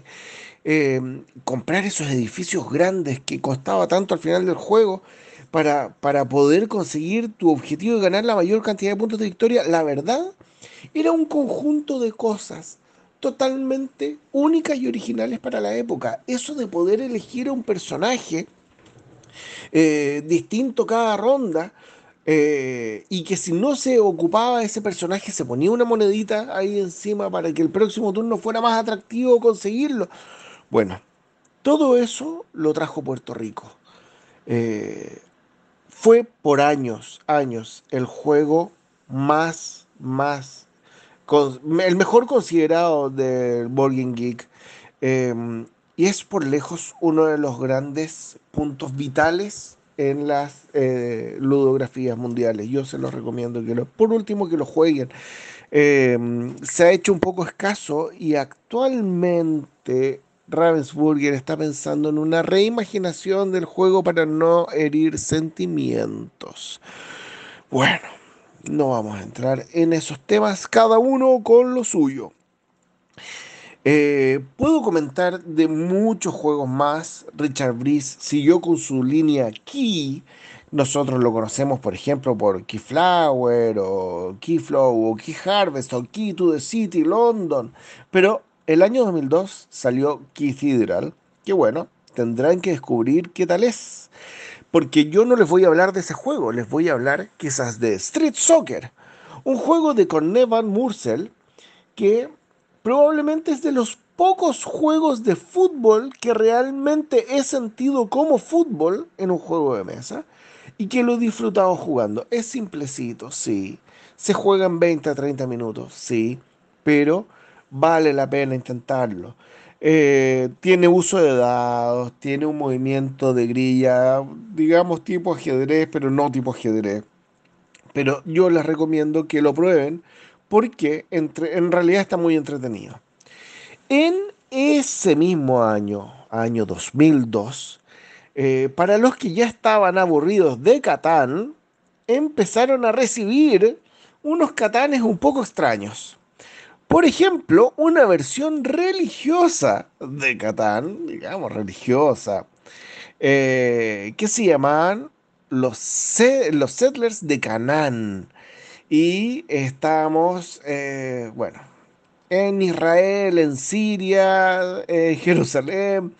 Eh, cómo, miren cómo Catán fue cambiando su ambiente para llegar a estos lugares recónditos. Y eh, bueno, tendrán que investigarlo, digamos. Eh, está ambientado en la época, creo que de Josué, cuando conquista Canaán.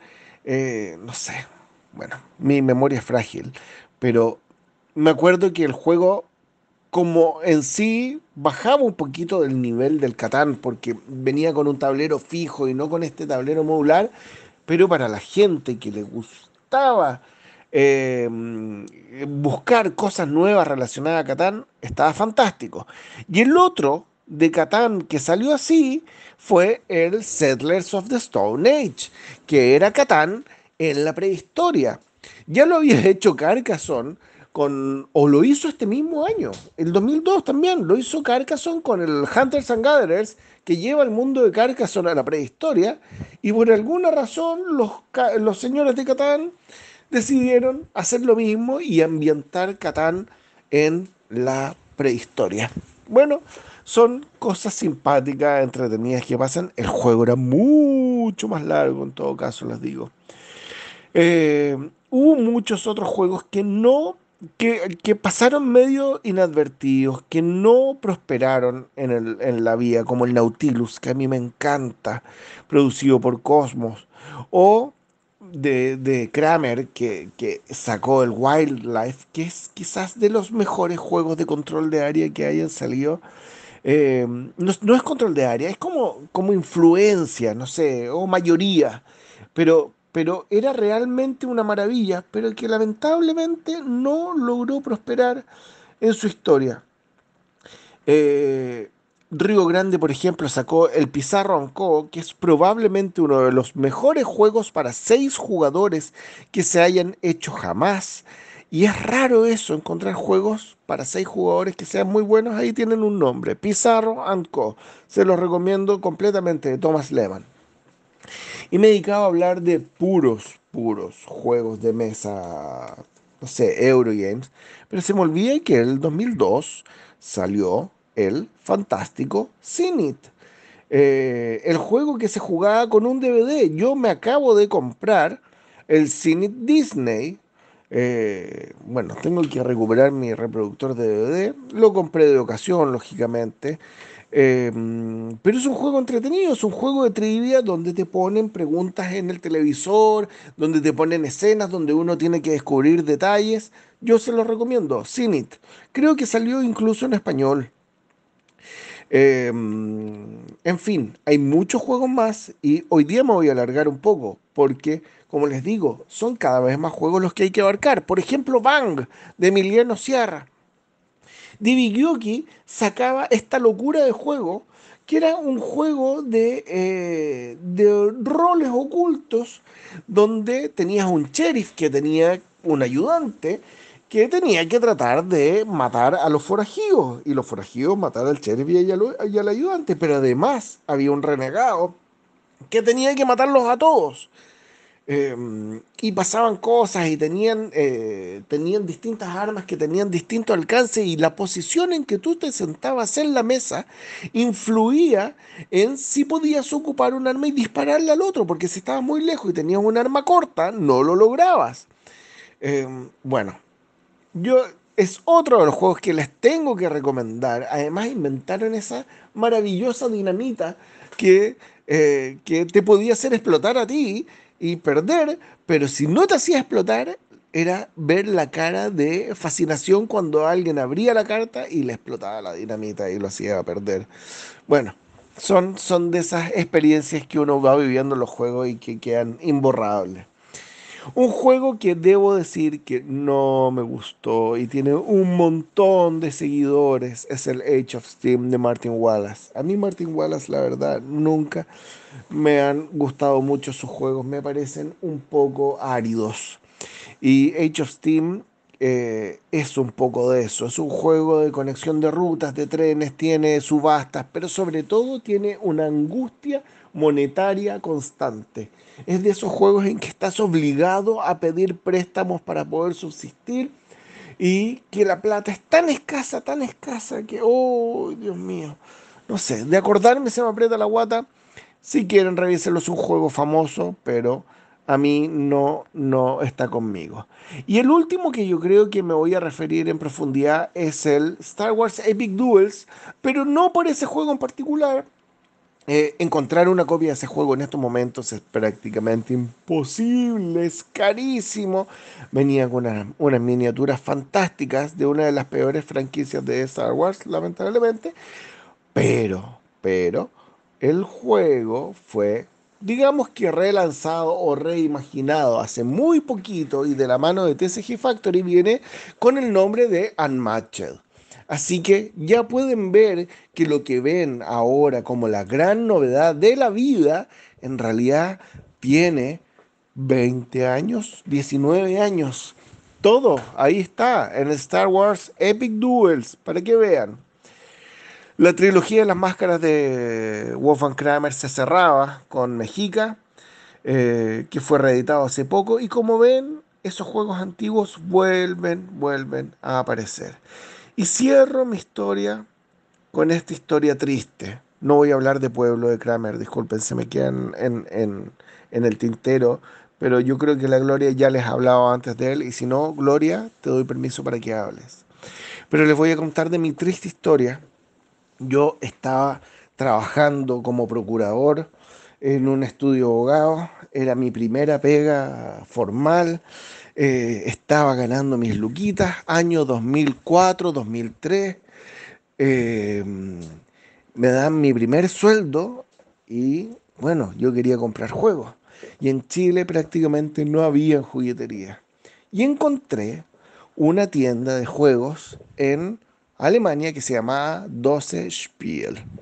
Y se me ocurrió encargar, bueno, unos 10, 12 juegos. Me gasté todo, todo mi sueldo en comprar juegos. No lo repitan, niños, por favor, en sus casas. Y el juego que compré, por sobre todo, el que más me llamó la atención era un juego salido en 2002 que se llamaba Fische Flupen Frikadellen de Friedman Fries. Sí, el hombre de las Fs. Y la gracia de ese juego es que venía con unos tableros eh, o, que venían cajas que venían con letras. Tú podías comprar la caja A, la caja B, la caja C, la caja D y que se podían unir y podías hacer un mega, mega, mega juego. Bueno, creo que encargué todas las cajas. Y pasaron los meses, y pasaron los meses, y pasaron los meses. Y los alemanes me decían, no, si te lo mandamos, si te lo mandamos. Y no sé si el señor de aduana o el señor de correo o el señor de la empresa de transporte, ahí están, riéndose de mí todavía con mi juego, sin saber jugarlo porque venía en alemán. Desgraciados, nunca llegó a mis manos. Esa es la triste historia que les quería contar hoy. Y bueno, que tengan una excelente semana. Hasta la próxima. Ya, lo primero que vamos a hacer acá, hoy ando conflictivo, así que por favor, JP, responde a ese ataque que recibió Age of Steam. Eh, Para aclarar, yo no lo he jugado. ¿ah? solamente, solamente estaba esperando que ahí, el, mientras estaba hablando JJ, que es un juego tan amado por muchas personas, me llamó mucho la atención su desprecio. Pero me llamó más la atención el desprecio del diseñador, ¿eh? Ah, sí. A Martin Wallace. No, sé si estoy de acuerdo que él es árido siempre, pero. Pero bueno, en gusto no hay nada escrito, está bien. ¿Qué tenemos para, rescatar del, del 2000? sé que voy a partir con, la gloria, porque le, ahí le dieron un pase un pase gol. prácticamente. sí es, curioso porque, eh, si bien voy a hablar de pueblo, porque es una maravilla, y, aunque JJ hubiera hablado de pueblo, yo iba a hablar de pueblo, me da lo mismo. Hay un juego que JJ no nombró y que me llama mucho la atención porque fue Don JJ por ahí, por el 2008, 2009, que me lo presentó.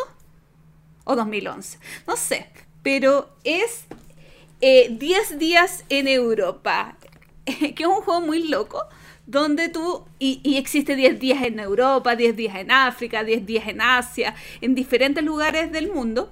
Es un juego muy loco donde tú al principio haces como un setup sacando distintas ubicaciones y distintos medios de transporte. Entonces, tú puedes eh, ir eh, de un lugar que es fronterizo con otro lugar y colocas, no sé, eh, Portugal, España, ni un problema. Pero supongamos que España es amarillo y te quieres ir a otro lugar amarillo, entonces puedes colocar España, un avión amarillo y el lugar. Entonces tienes que tratar de ir haciendo una ruta óptima de recorrer eh, estos 10 días y tiene eh, algo que encuentro genial que es como un track. eh, no, no es un track, eh, es una mm, maderita donde tú vas colocando las losetas, que son como cartas, pero que son losetas, eh, que es genial y viene con el número del día en que colocas las piececitas. Y, y- es muy loco. Entonces puedes ir de diferentes lugares. Al principio solamente haces setup hasta encontrarlo, eh, llenar los 10 lugares. Pero después tienes que robar uno y intercambiar por otro que tienes en el tablero. Un juego livianito, muy simpático. Y me extraña que JJ no lo haya nombrado porque JJ me lo enseñó a mí. Pero lo que ustedes quieren escuchar es. Yo amo con toda mi vida a Torres pero Pueblo se acerca y se acerca a Torres de una manera gigantesca. Pueblo un juego abstracto que tiene una interacción negativa muy alta y eso es extraño para que a la Gloria le guste, porque tú vas colocando las piezas de una forma muy extrañas. Cada jugador tiene piezas de su color y piezas neutras que tú vas colocando y se va generando una estructura en conjunto.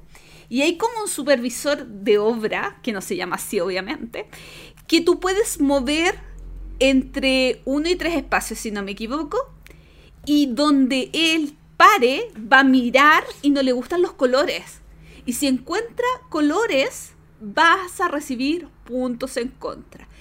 Y en el primer nivel es un punto, pero si tu construcción, tu pedacito que se ve está en el segundo nivel son dos puntos, pero si está en el tercer nivel son tres puntos y así sucesivamente. Y cuando se para en las esquinas, ve este, este, esta construcción por arriba y ganas y ganas puntos en contra y el entonces eh, ti- tiene mucho de oportunismo de tratar de aprovechar y además tú tienes que ir jugando intercalado en cierto modo como piezas neutrales con piezas de tu color. O es brillante el juego recomendación cómprense una bandeja de tortas para poderlo mover el tablero y, ver como el- de una manera más fácil la perspectiva de los edificios. Es, Mm, qué buena idea. es brillante el juego, una maravilla. eh, lástima que está sumamente descatalogado. Yo tuve el- la hiper tremenda suerte de haberlo encontrado más encima barato el Spiel, eh, pero es una joya que necesita una reedición, pero urgente porque es una maravilla de juego. Eso mismo, eso mismo te iba a decir, Gloria, porque estaba recomendando comprar una bandeja de torta, pero la voy a comprar y me voy a caer vacío. Puedes comer torta. Voy a, me voy a, me- me- me a comprar una torta para la bandeja en vez del juego. Oye, yo quiero, yo quiero hacer un, un, un una persona que se habló de manera larga en el eh, en la cronología. Eh, no puedo no saludar a Puerto Rico, que fue el, el juego que hizo la diferencia. Para mí es ese juego. Es, es el momento en el cual eh, cambió mi forma de ver los juegos de mesa y, y era muy gracioso porque en ese momento yo estaba tan alucinado con Puerto Rico que para mí Puerto Rico era un juego de entrada. O sea, yo decía, me preguntaban, ¿cuál es el juego que tienes que mostrarle a la gente para en, en, en en el juego? Y decía, pero por supuesto que Puerto Rico. un juego tan... Y, que, y, y- y yo pensaba como, ya si... Si entiendes Puerto Rico vas a poder eh, abrirte una, una gama mucho más amplia. Obviamente era mi, mi forma de, de- de pensarlo y esa opinión cambió con el tiempo, pero... Pero sigo pensando que eh, a nivel de mecánica y, y- de cómo está estructurado y, y también de cómo enseñarlo, Puerto Rico es, una, es una joya. Es una pieza de ingeniería, pero perfectamente armada. Eh, yo tengo mi copia, pero en, en Viña del Mar, y les falta uno de los colonos. Se me perdió un colono. Así que cuando lo jugamos, pues, hacemos cualquier cosa como el último colono. Así que si a alguien le sobra un colono de, de Puerto Rico, da lo mismo el color que sea, se lo recibo. Pero no, Puerto Rico para mí es, eh, es, es un juego súper importante. Obviamente no, no lo jugué el 2002. Eh, lo jugué bastante tiempo después.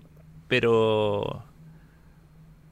Pero entiendo, o sea, no, me, no logro imaginar quizás cómo, cómo fue en perspectiva. Eh, en su tiempo, si 10 años después, que fue incluso más, yo lo tuve que haber jugado 2015, o sea, más de 10 años después logró impactar a alguien de la misma manera que probablemente lo hizo ese año, eso te habla que es un diseño inmortal. Y estuvo mucho tiempo como número uno en BGG. Estuvo, sí, ahora está 20 y algo, ya hay 20 juegos mejor, entonces, como ya está 20 ya no vale la pena, como hablamos en el capítulo anterior, si no está en el top 10, basura. Oye, sí, eh, yo también quería agregar, eh, bre- breve, porque ya lo, lo mencionaste, ¿ah? el tema de, de Puerto Rico también es un- fue un juego importante en mi familia, eh, porque fue el primer juego que logró sacar a mi papá de Catán. Eso, eso es algo que incluso, incluso lo jugamos una vez y después pasó un tiempo y mi papá lo sacó a mesa sin, sin que estuviera yo, siendo un juego que es bastante complejo. O sea, eh, se lo volvió a estudiar, leyó él las reglas para poder eh, jugarlo con algunos amigos. Eh, así que también tuvo, tuvo su protagonismo en Viña en las juntas de juegos. Quería hablar también de, de, Confrontación, del Señor de los Anillos, de Confrontation, que mm, es cierto que es un juego que quizá es un estratego en esteroides, como decía JJ, pero, pero a mí me gustó bastante, fíjate. Yo creo que, que también, por ejemplo, es un juego que en mi caso permitió mostrarle juegos de mesa a un par de personas, eh, apalancándome en algo que era familiar para ellos, que era el, el Señor de los Anillos, y el tema del estratego, que también es algo que acá se llama, el estratego se llama, ¿cómo se llama acá en Chile? Eh, tenía un nombre, la versión de supermercado del estratego, pero es un, pero es un juego que es, es familiar a las personas, entonces también ayuda mucho para poder hacerlo cercano a las personas que, que pudieran conocer un juego distinto. Y por último también quiero mencionar un juego que estuvo en mi wishlist por muchos, muchos años, pero que finalmente no me terminé comprando cuando todavía se podía, por tener un juego muy similar y me refiero al Wallenstein. El Wallenstein, Mm. eh, que es la versión de Alemania antigua del Shogun. Yo tengo el Shogun y, y es un juego que me encanta, es un juego súper bueno, que tiene una mecánica bien entretenida de, de que los combates se resuelven con una torre de, cubitos. De cubitos. En el fondo tú vas tirando los cubitos arriba de la torre y, y es una manera de tirar dados en el fondo, pero no, no tan igual, porque en el fondo tú pones los cubitos que están peleando, los tiras por arriba y la, mayoría de cubitos que cae son el que gana el combate, ¿cierto? Entonces, ¿qué es lo que pasa? Eh, los cubitos que quedan como residuales en la torre pueden caer más adelante. Entonces eso también eh, es parte del azar, pero, pero como que va eh, neteando tu mala suerte, porque en el fondo si tienes mala suerte porque no cayeron tus cubitos, bueno, después van a caer más adelante. Entonces al final, a la larga se empieza como a aplanar esa, esa suerte Y tú te empiezas a acordar cuántos cubitos puedes tener en la torre. Entonces eh, es importante eh, para, para determinar que no es lo mismo que azar propiamente tal. O sea, eh, es una... Es, una, es un manejo bien interesante como de la estrategia, el entender la torre de, de cubos. Y Wallenstein lo que hace es cambiar el mapa. Que, que, que, que, claro, sí es importante porque Alemania es más redondito y Japón es más alargado. Entonces, claro, eh, en el de Alemania cuesta menos tal vez llegar de un punto a otro, eh, pero tal vez cuesta más que se generen puntos de conflicto, pero en el de Japón, como es todo más angosto, los puntos de conflicto son se repiten más veces. Eh, pero pero ese, ese juego, uno o el otro, me, me- me imagino que son bastante similares, son tremendos juegos y creo que es bien avanzados para la época. Yo creo que están al nivel de, de Puerto Rico en cuanto a lo avanzado. Son, son, tiene, tiene, tiene mecánicas bien innovadoras y bien como rimbombantes quizá para el año 2002. Sí. Oye, yo no quiero dejar de volver a mencionar algo que dijo JJ, el Mexica juegazo. Para mí uno de mis favoritos de la trilogía de las máscaras. eh, porque cada juego de la trilogía de las máscaras es de punto de acción y de mayoría, pero de mayorías diferentes. Para mí el más rico y Axel todavía no lo prueba, así que tiene que venir a jugar. Ay, la vergüenza sigue acumulándose. Yo pensaba que, que ya con, con el tema de la semana había quedado ahí, pero veo que la vergüenza trasciende las secciones del entreturno. No, no se puede escapar a la No se vergüenza. puede escapar a la vergüenza de México. Perdón.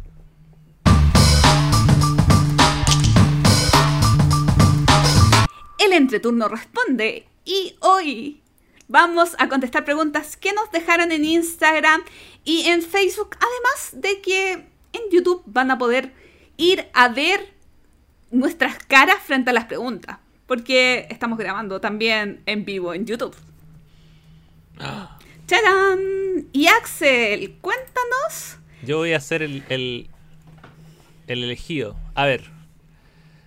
Tenemos la primera pregunta de Jaime.saudade. Dice, ¿cómo cambiarse de casa a otra ciudad? Y una, una, una dificultad aún más compleja. ¿Cómo cambiarse de casa a otra ciudad y que los juegos de la colección no sufran? ¿Alguien se ha cambiado de casa eh, a otra ciudad y ha visto cómo sufren sus juegos? Eh, me- me- a ver, yo, yo siento que no sufren tanto. ¿ah? Yo, yo creo que hay que. Me, me- me- parece que no sé cómo son las mudanzas de las otras personas. Yo, yo he vivido en 14 casas distintas a lo largo de mi vida. Eh, así que más o menos eh, la técnica es que el camión tiene que ir lo grande, digamos. Las bolsas grandes, las bolsas con, con, con cosas que no se rompen, quizá, o las cosas bien embaladas en caja. Pero los juegos de mesa van en, en el autito ahí, uno lo lleva protegido y, y uno los guarda. Porque sí pasa, yo creo que en lo general sí pasa con los juegos de mesa, que solamente los jugones entienden que las cajas no se pueden estropear. O sea, una persona que no juega es como, ah, pero si en la caja se abolló. Pero si la caja es parte del juego. ¿Cómo te explico? Entonces creo que eso es algo que uno se tiene que... No le expliques mejor a nadie que no se pueden estropear las cajas. Hazte cargo tú mismo. Si no tienes auto, consíguete el auto con un amigo y lo lleva aparte de la mudanza. Yo cuando me cambié de Santiago, de Puerto Montt a Santiago, no tenía tantos juegos. Yo los mandé en caja bien embaladas. Cuando me cambié en casa de Santiago a Santiago tampoco tenía tantos juegos. Entonces creo que no soy tan significativa. La Kitty se cambió de casa y hizo lo que hizo JP. Todo, en- todo eh, hecho por ella en auto. Porque, porque uno aprecia realmente sus juegos. O sea, como, ¿puede confiar en otro que los manipule con tanto cariño como uno? No. Yo, yo, yo no me he cambiado de casa con, con juegos de mesa y, y no quiero, me da horror hacerlo. A pesar de que, a pesar de que yo sí, eh, cuando viajo a Viña, y antes lo hacía muy a menudo, llevaba juegos en maleta. Entonces probablemente eh, cuando lo haga me consiga maletas para hacer esos traslados. Pero claro, siempre, siempre ahí. Con la, con la maleta en la mano y yo muy responsable del, del traslado de esos juegos de mesa. Así que esos son los consejos que les podemos dar. Vasco Silva dice, hablando en serio, los jugones somos gente civilizada y poco violenta. Gente paciente, gente muy conectada con su tolerancia y la virtud del amor. Pero todos tenemos algo que no soportamos de otra persona cuando juega o cuando explicamos las reglas. ¿Cuáles son esas cosas que les sacan los choros del canasto? Ejemplifiquen alguna de ellas con alguien del mismo entreturno. En caso de no existir ejemplo entre ustedes mismos de nombre y supongo dice apellido. Ah, perdón. No, Nombre- No, no alcanzo. Ah, y apellido del infractor. Mójense el potito. Os amo, os adoro, no me bloqueen. ¿Para qué me preguntan si saben cómo me pongo? Le falta poner. Sí, sí. ¿Quieren que nos No, pongamos a yo, yo puedo adelantar. Yo- Ah, dale, Gloria. Eh, Yo sigo. No, dale. No, no, no, que, que me, me, me pasa que de verdad la primera parte que puso tiene, tiene razón. O sea, a mí hace tiempo que no me topo con un, con un estereotipo de persona que me desagrade realmente o que, ten, o que no me desagrade en general, pero que tenga algo muy puntual que me desagrade mucho. Con ustedes no me ha pasado. Yo lo- lo- cuando nos hemos juntado últimamente creo que fluye bien los juegos entre nosotros. Somos una bendición, bendición. nos damos besitos, nos, nos abrazamos con distanciamiento social. Eh, sí, creo que de lo último que recuerdo es malos perdedores, creo que es lo peor. Los malos perdedores, o sea, O ganadores. Sí, que malos ganadores por último, ya, ya, ya. Pero malos perdedores me, me incomoda más porque siento que es como, casi como que te hacen sentir culpable por ganar. Es como, chuta, bu- bueno, bu- eh, me dan ganas, ahí sí me... da- Con el mal perdedor no me dan ganas de terminar el juego ahí mismo. Perdón, con el mal ganador. Pero con el mal perdedor, sí, porque es como, bueno, si, lo, si estás sintiéndote tan miserable, no hay para qué seguir jugando. Pero muy probablemente con esa persona ya no quiera volver a jugar. Creo que no respondí la pregunta. La me- pregunta era de Sí. nosotros y creo que no, no, no va al caso. Mójate el potito con uno de, de nosotros es que tres. ninguno. Eh, yo, a, mí me pasó hace relativamente poco con alguien que se peleó por, por la condición, no, no por la condición de desempate, sino por cómo habíamos puntuado un juego y había una duda razonable si es que tres puntos no se le habían dado o no. Y eso significaba si ganaba o no. No, a ver, a mí me gustan los juegos competitivos, pero no la no por la competencia en sí. Entonces fue como, ¿sabes qué? No quiero jugar más con esa persona.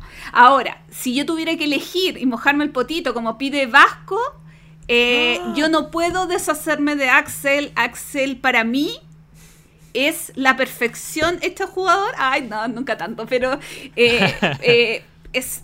Así que, sorry JP. Pero eso no, di- eso no dice la No. pregunta. o sea, si, No, si me no. quieres eliminar, elimíname, ¿con pero no te estás preguntando No, eso. No, no, no, no, no, no, me, me refiero con quién eh, em, Sí. encuentras cosas que te desagradan un poco más. O sea, para mí, eh, Axel está...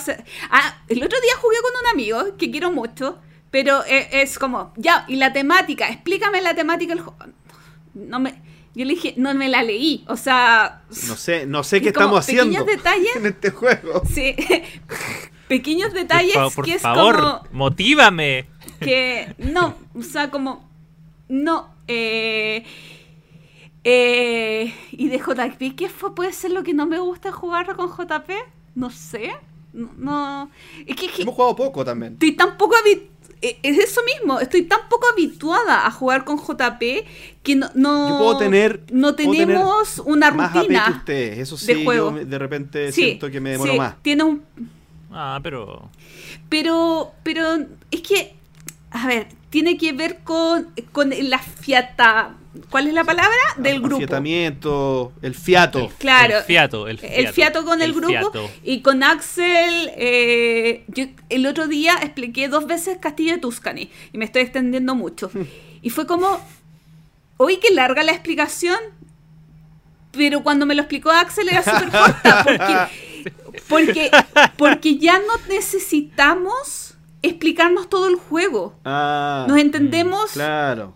de otra Sí, manera. Por- A mí, a mí me pasa que es como que de repente eh, es como que explicar la mitad de las reglas. Sí, porque la otra es obvia. Como, y uno hace, ya son uno preguntas como, ah, y si hace esto, significa que puedo hacerlo dos veces. Sí, ah, ya. Claro.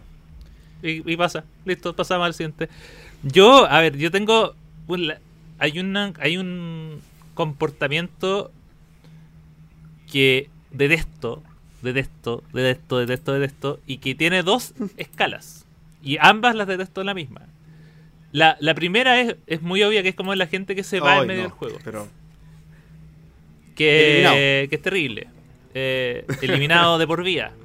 Eh, pero, pero también me molesta la gente que a la que sigue jugando, pero sin ganas. O sea, que en la mitad del juego se dio cuenta que perdió y que no pasó nada y que hizo ya. Y mi turno El muevo mal esto, perdedor, ya po. te toca. El. Claro, que no- a veces no sé si es como mal perdedor o de repente se da cuenta que ya no va a ganar. O, o- o- o no entendió el juego en la mitad y hace el movimiento más básico y ya robo dos cartas, te toca. Porque al final como que le el rompe que la no sigue experiencia al dando lo mejor y- independiente de cómo vaya a salir él. Sí, sí, eso me es una es una Ahora, eso se me daba mucho más como cuando, no sé, habían como instancias de juego al- az- azarosas, como eventos de juego de mesa, el bar, que es claro, uno ah, se encontraba con diferentes tipos de jugadores y era como parte. Ahora, o como uno ya juega con gente que conoce, eh, eso no pasa tanto. Pero, pero lo detesto, Eh. lo detesto. Así que gente, aunque vayan perdiendo, aunque vayan último, aunque tengan puntaje negativo, Por el honor. traten por el honor o, o por el resto, traten de. O por último, in- incluso sé que no me cae tan mal el que juega para perjudicar al resto porque por lo menos se hizo un objetivo. El que sabe que va a ganar, el que sabe que no va a ganar y juega solo tirándole cosas al, al otro, Eh, encontraste un lo objetivo hemos para hablado hartas veces en el capítulo, en, en otros capítulos. Tú tenés que jugar a quedar en- de la mejor forma posible. Si no podéis pillar al penúltimo, por último, acórtale distancia. Pero tenéis que tener. Porque si no, después, ¿para qué lo hacen? Lo hacen para después decir, ah, pero es que eh, yo me hice perder desde el principio. Si, si no, habría salido al medio por lo menos. Mentira, mentira. Sí, eso Habría que pegarle último igual. pegarle el primero. ¡Malo! ¡Malo! ¡Eres malo! A ver. Uh, Igo, Igodoito nos pregunta: ¿Son machistas los juegos de mesa? El mundo de los juegos de mesa veo que hay muchos más hombres. ¿Por qué creen que sea eso? ¿Los juegos de mesa son hechos para público masculino? Gloria debe partir esta pregunta, sí sí. Eh, Claramente. Yo creo que partiendo los juegos no tienen sexo. eh, y que si bien son muchísimos más hombres eh, que mujeres, yo no siento en general que sea un hobby machista. Ahora, yo soy Eurogamer, insisto. Eh, acá no tenemos tema, hay cubitos y la representación en portada a mí me da igual no, rara vez hay personajes. Lo que a mí sí me molesta y que se ve mucho en Ameritrash y en Wargame, en no Wargame, pero en juegos de pelea, es la sexualización extrema y exclusiva de la mujer. Onda, ¿por qué una guerrera está en bikini? Ahí, ahí sí noto el machismo. Noto en que cuando el producto eh, está pensado para un público objetivo, que va a ver a la mujer como un producto. O sea, como, ay, yo, la- ah, eh, yo voy a comprar este juego porque, no sé. Eh, pero yo siento que muchísimos juegos, la mayoría, no está pensado en quién los va a jugar. O sea, está pensado en que van a ser jugados. No, no, no enfocado en un público o femenino o masculino. A grandes rasgos, porque podría estar horas hablando de Sí, esto. tiendo a estar, tiendo a estar de acuerdo con lo que dice Gloria. Yo, yo quizás soy, tengo algunos matices en mi opinión. Creo que el, el- el tema del, del machismo hay que siempre, siempre hay que ponerlo en contexto de algo más amplio. Creo que es, ver- es verdad que no es particularmente machista el jo- este hobby, pero creo que no se salva de un machismo general que todavía no está solucionado. Entonces, Mm. eh, y, y que claramente no está solucionado, si no, no estarían pasando las cosas que pasan hoy. Eh, en ese sentido, creo que sí es machista. Creo que, creo que no es un oasis de no machismo en un contexto social amplio de machismo. ¿Me explico? No es un lugar como que tú digas, uff, Mm. que bueno, aquí descanso del machismo. No, no se salva. No se salva. Ahora, no lo agrava, como el fútbol, como quizá otras cosas, digamos, eh, de que están en la sociedad que sí lo agravan. Eh, pero creo que todavía falta mucho. Falta mucho. Sí, yo, yo también concuerdo con, con, con JP. O sea, de hecho, yo. Como que por lo general. eh, cuando hay problemas. Muchas veces tienen que ver con, con falta de representación. Eh, o sea, los problemas como más graves dentro de la industria del, del, del juego de mesa tienen que ver con eso. Eh, y, y tiene que ver con representación de roles femeninos o también representación de, eh, de distintas razas y tiene que ver con, con ese tipo de cosas. Entonces, eh, y tiene que ver obviamente con el, el sesgo, digamos, de, de la sociedad y... eh, pero, pero yo sí siento que el, por lo menos como la comunidad de los, de los juegos de mesa es, es más compacta que otras comunidades de entretenimiento, son cosas que hacen ruido rápidamente. Eh, y, y, que, y que también ha, ha hecho una respuesta mucho más, yo creo que mucho más mucho más rápida y, mucho más satisfactoria que por ejemplo lo que no sé, lo que se puede ver como en la industria de los videojuegos, que es más masiva, pero también tiene problemas que son considero mucho más graves que, que lo que se ha visto en, en el, en el mundo de, lo- de los juegos de mesa. Eh, pero sí eh, siento que es un espacio que por lo menos Se eh, conversa. por lo menos de- desde el punto de se, se- es, es tema, ¿cachai? Como que es tema, se conversa y, y también hay un tema de mercado que finalmente lo- lo- los juegos que son pensados para sin una perspectiva, digamos, eh, sesgada, son los que mejor le van. Sí. Y en, en el fondo, eh, eh, yo, yo tendería a pensar que, claro, que una industria es, es marcadamente machista cuando solo a lo machista le va bien. O es la única forma de hacerlo. Pero yo creo que en el, en el mundo del juego de mesa se ha demostrado ya, sobre todo en los últimos años, que en realidad los juegos más que dan más apertura son los que al finalmente les va a ir mejor. O sea, Entonces, eso es bueno. Puede ser machista como la sociedad en sí, que, el- que la Mm. compone, pero se hacen esfuerzos y se trabaja para eh, que sea un poco ma- menos. Sí, no, y también tiene que ver un poco con eh, que yo creo que también estamos como en un punto en el que, eh, o sea, los primeros diseñadores de juegos venían de los mundos matemáticos que históricamente siempre fueron como más masculinos. Eh, entonces por eso te- al, al principio teníamos muchos eh, diseñadores masculinos. Ahora que el hobby se amplió y que los diseños vienen desde diferentes puntos de vista, estamos teniendo no solo diversidad en cuanto a- al, al- al género de los diseñadores, sino que también de los países donde provienen. Y ya no es solo gente que fue a, a estudiar matemática que puede crear un juego de mesa, sino que de repente pueden ser juegos que vienen de inquietudes tradicionales. Así que está bien. Siguiente pregunta. Siguiente pregunta. Neftalí Nakarato nos dice: ¿Qué les parece la implementación de películas y videojuegos en los juegos de mesa? ¿Qué juego temático o con alguna licencia recomendarían? ¿Podrían nombrar al menos un juego que solo hayan adquirido por su portada? ¿Qué es un Kickstarter? ¿Cómo? Es que hay, Eh, hay ¿Algún mucho- juego de... Ah, son como varias Sí. preguntas. ¿Algún juego de mesa que se le parezca al Ludo pero mejor? Vamos, va- son demasiado orden. diferentes. Vamos por orden. Ya, vamos, sí. Sí, tú Ya, hazlas a primero, ¿qué les parece? ¿Qué les parece la implementación de películas de videojuegos eh, de películas y de juegos en los juegos de mesa? ¿Y qué juego temático o con alguna licencia recomendarían? Yo paso de esta pregunta porque mm, me da lo mismo. A mí, da- dale Axel, Eh, después com- complemento. Duda, Yo creo que eh, al principio siempre fue, o sea, como es más que nada ganchos comerciales, eh, principalmente cuando hay como re temática, no sé, el Carcassonne de Star Wars. Puede que sea como una manera de incluir a fanáticos Star Wars al, al hobby, y en ese sentido no me molesta que existan. Eh, pero sí, por ejemplo, en los últimos años, el trabajo que, que está haciendo Prospero Hall y el equipo de Funko Games al adaptar licencias de películas principalmente han salido cosas bastante buenas.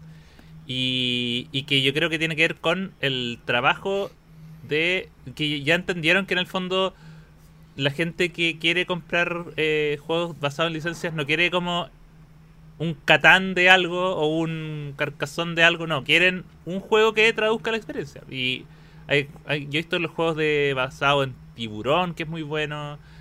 Eh, hay uno de Volver al Futuro que salió hace poco, que también es súper bueno.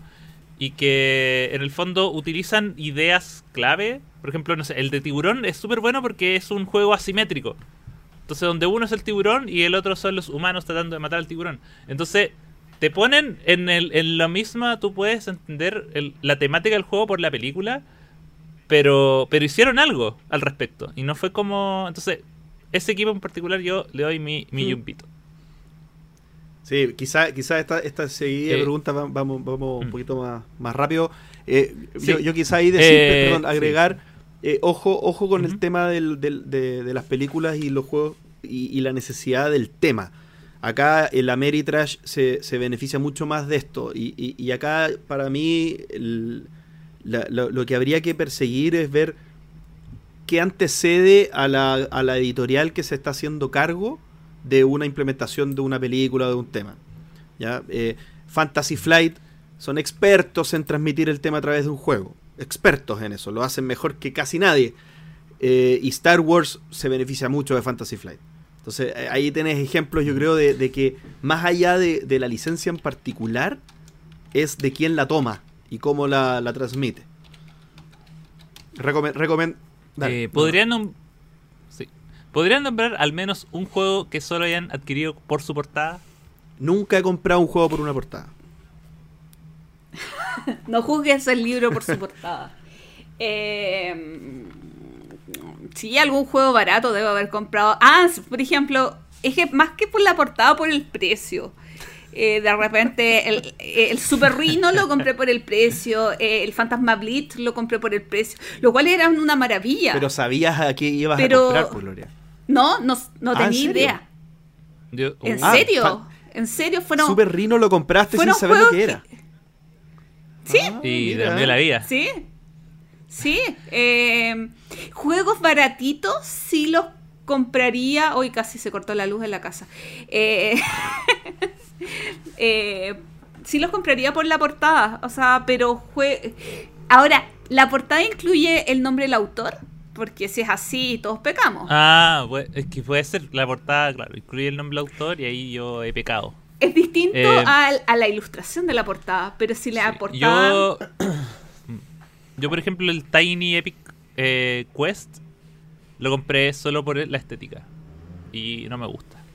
Y no lo puedo vender porque me gusta tenerlo ahí nomás. A mí sí me gusta. Ya, eh, ¿qué es un... No, a mí no, no sé. ¿Qué es un Kickstarter? Es un juego... O sea, no, no un juego. Un Kickstarter, es- bueno, Kickstarter es una plataforma de... eh, una de muchas plataformas que hay. crowdfunding, sí. De eh, financiamiento compartido, crowdfunding, en donde la gente tiene un proyecto y dice, amigos, este es mi proyecto, necesito X plata para que sea realidad. Es fácil. eh, entonces, surgió primero como un sistema de eh, decir, tengo esto, ayúdenme a eh, hacerlo realidad y ustedes se llevan beneficios extra como puede ser tener la copia antes, tener eh, expansión exclusiva, bla, bla, bla. Eh, y ahora ese sistema también se utiliza por grandes compañías como, Como modelo de como negocio preventa, completo, como un testeo previo. Sí, eh, así que eso es básicamente. ¿Algún juego de mesa que se le que se parezca al Ludo pero mejor? Yo contesto. Luxor. Luxor es un juego eh, con la mecánica de roll and move, o sea, lanzas un dado Roll y mueves, pero que a la vez tienes unas cartas en las que tienes que ir jugando para, para hacer alguna... No, con las cartas tú te mueves, no con lanzar el dado. Eh, y tienes que ir avanzando hasta llegar a- a- a- al lugar final. Es lo mismo, o sea, es la base, pero de un juego sin tanto azar. Azar súper controlado, muy entretenido. Solamente jugué una partida, pero eh, dentro de, de ese concepto como ludo, funciona maravillosamente. Eh, yo también recomiendo el Escape. Hoy es un juegazo, es una maravilla, Sí. pero no lo encuentra en ningún lado. No, pero sí, pero lo, pero me, me- yo estoy, me estoy respondiendo a lo que me dijeron. Es una maravilla, ojalá salga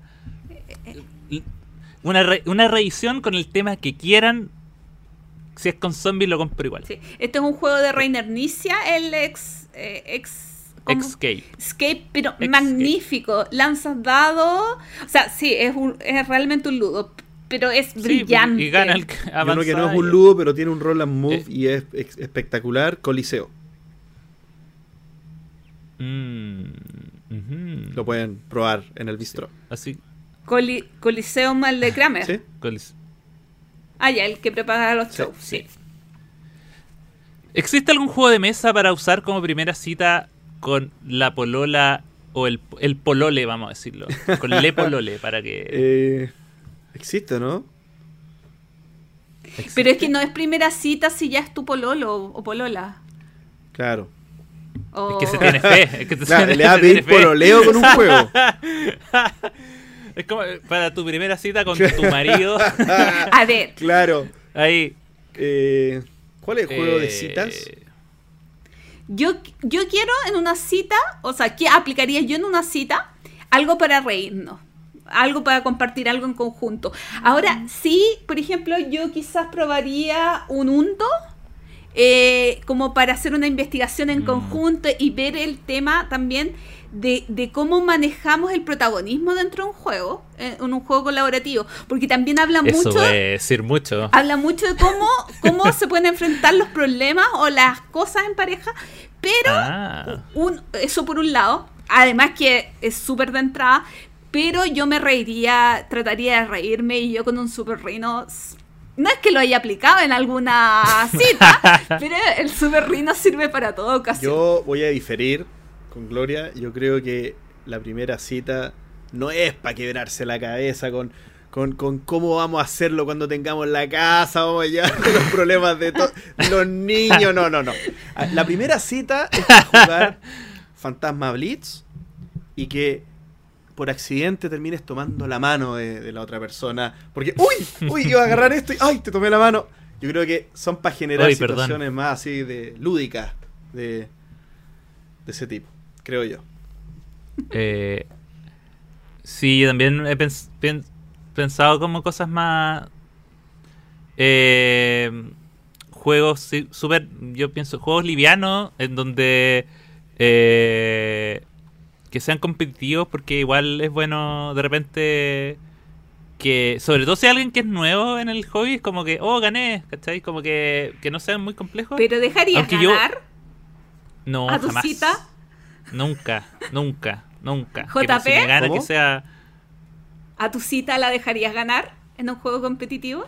No, pero, pero sí creo que uno puede jugar en una modalidad menos killer algunos juegos. No, no, no. No, yo sí, yo sí soy de dar eh, consejo Yo, yo, mientras juego. Oye, podrías mm, hacer eso. A mí eso creo que, pa- pa- sobre todo para una primera cita, no sé si cae muy bien. Así como, No, pero, pero, no, pero consejos piola, así bueno, como. juega tú entonces. Sí, pues. Claro. Chao. ¿Qué tan a menudo dicen improperios durante una partida? Dep- depen- Cada depende del tres partner. palabras. Si estoy jugando solo con Axel, muy probablemente casi no Ah, diga sí. palabras que no sean improperios. Sí, eso es exactamente también. Sí, depende del partner. Eh, con, con- con Pancho, puro improperio también. sí. Yo, a mí me pasa que yo no puedo. Cuando pienso, puteo harto. Cuando pienso es como.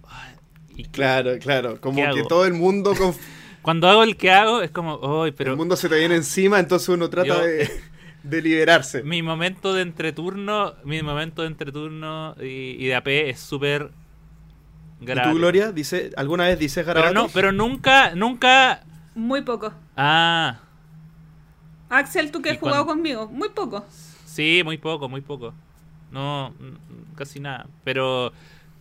Ah, pero sí, no, y, hay un- y obviamente hay un grupo donde jugamos como juegos que son más agresivos, donde hay... Yo jugando llama, yo jugando llama, que es un juego familiar, yo que jugando llama, que es un juego familiar, creo que he Es dicho las verdad. cosas más ah, horribles que han aparecido Es de- verdad, de, mi es boca. verdad. Eh, la- la- yo creo que lo, lo- lo peor, lo más ofensivo, lo más denigrante que he sido jugando ha sido con mi papá y mi hermano. Por ejemplo, cuando Sí. jugamos este juego eh, cooperativo de basas, ¿cómo se llama? La, la tribulación. Ah, The la. The Crew, la tribulación. No, pero ahí, ¿cómo, cómo va No, a no, la tripulación? Voy a decirlo en traducido, es estúpido, es tu culpa, imbécil. pero, pero con palabras más graves, digamos. Ah, todo, todo en un grato sí, ambiente no, familiar, cuando- obviamente, obviamente. un, Sí, lugar seguro para poder expresarse. Oye, ya. Pienso en esas partidas de llama y. Oye, ¿y eh, quién del entorno consume más bebidas alcohólicas? Yo soy un alcohólico. Y por una razón súper sencilla. Yo prácticamente no tomo y Axel tampoco. Yo, yo no tomo, pero por, por, por indicación médica. Eh, pero ah, en mi, en mi época Bueno, en mi época yo también. se tomaba harto al. Yo tomo re poco, pero claramente más que usted. Pero, pero aunque sea Sí. un, un traguito, es más. Soy jugón, dice. eh, ¿Hacia dónde creen que avanzará Chile en materia de lugares para jugar? ¿Clubes como en España? ¿O lugares como cafés, bares, restaurantes? ¿Dónde se pueda ir a jugar nomás? Saludos. Oye, que entre paréntesis, él es asiduo del dado y asiduo del bistro. O sea, eh, es cliente frecuente. ¿Ves que veo? Está jugando en un lugar o en otro. Parece que no tiene casa. Sí. No tiene Pero eso es un buen punto. ¿ah? Eh, yo creo que eh, una, una buena manera de poder prever esto es, es ponerle mucha atención a esos espacios que se están dando ahora. El bistró claramente no ha podido tener. El- el juego en el bistró no ha tenido el protagonismo que, que, se, que se pretendía desde el inicio, obviamente, porque por el tema de la pandemia cada uno tenía que llevar sus juegos, pero el bistró está orientado para la gente que no juega tanto o no juega nada más que a, más que a la gente que juega. Entonces, Mm. eh, yo creo que la pandemia hace que esta, esta pregunta sea muy difícil de responder, sobre, sobre todo a nivel mundial. O sea, imagínate Chile, que es más específico, menos todavía. O sea, acá no sabemos todavía muy bien a dónde va a evolucionar eh, en, en general las cosas que requieren presencia física y contacto físico entre personas. Mm. Ahora, esto es una apreciación personal, si no tiene, no tiene nada que ver con, con, con un con hacia dónde va la industria, pero yo en lo particular no iría a un lugar que sea como un club, o sea, pienso el concepto de club de juego y es como, no, yo quiero hacer otras cosas.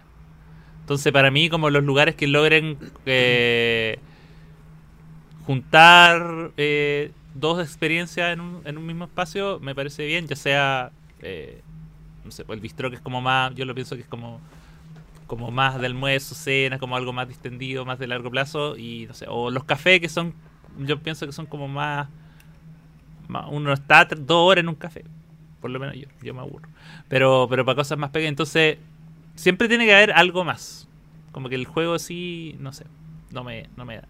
Yo no sé.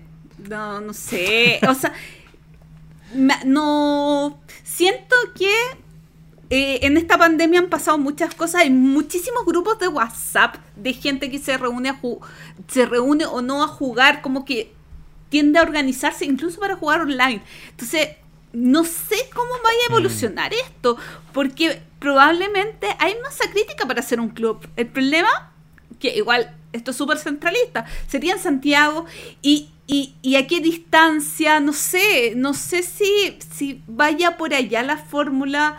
Eh, creo que los mm, mm, me extraña nunca ha enganchado el tema de, de los clubes, tuvo el círculo arcano, pero mm, como que no ha enganchado mucho más, más han sido iniciativas particulares con cierto compromiso, pero nunca tanto, donde ahí la figura de lugares que abren las puertas, como el bistró, como un café, eh, son súper compatibles. Pero post pandemia no tengo idea que no, no me atrevo a, a, a ver cómo vaya a ser la reacción de la gente porque yo misma pienso me quiero volver a juntar con extraños o semi extraños tan pronto Mm. Sí, por favor. o sea no es que yo, yo estoy con esa Sí, como, como que me me me cuesta Sí. estar Es reunida con Pa- pasa gente. que pasa que todo eh, no sabemos no sabemos si, si esto en dos años tres años quizás eh, no va a estar como como como lo que está diciendo Gloria ahora pero pero sin duda hay un mayor respeto a, a, a ciertas costumbres que antes eran lógicas pensarlas y hoy día no discotex Tú, eh, eh, por- y piénsalo como negocio también, porque todo esto tiene que estar amparado con alguien que le convenga hacer algo o que tenga sentido hacerlo. El negocio de las discotecas ahora va a ser mucho menos rentable, pero muchísimo menos rentable porque se, se beneficiaban de meter cientos de personas en un espacio muy reducido. Ahora, bueno, ¿qué van a hacer? Van a tener aforos, bueno, ya no va a ser tan rentable. ¿Qué van a hacer? Subir los precios de las entradas, va a ser más un lujo ir a una discoteca. ¿Qué va a pasar? No sabemos bien. Lo- los gimnasios, lo mismo, o sea, también eh, el lugar donde están los gimnasios, el metro cuadrado de un gimnasio es caro, eh, porque tiene que estar cerca de donde está toda la gente, cerca de las oficinas quizá. Bueno, ¿y ahora qué va a pasar? Van a tener que tener más, men- menos, más, menos aforo, entonces va a ser más caro el gimnasio.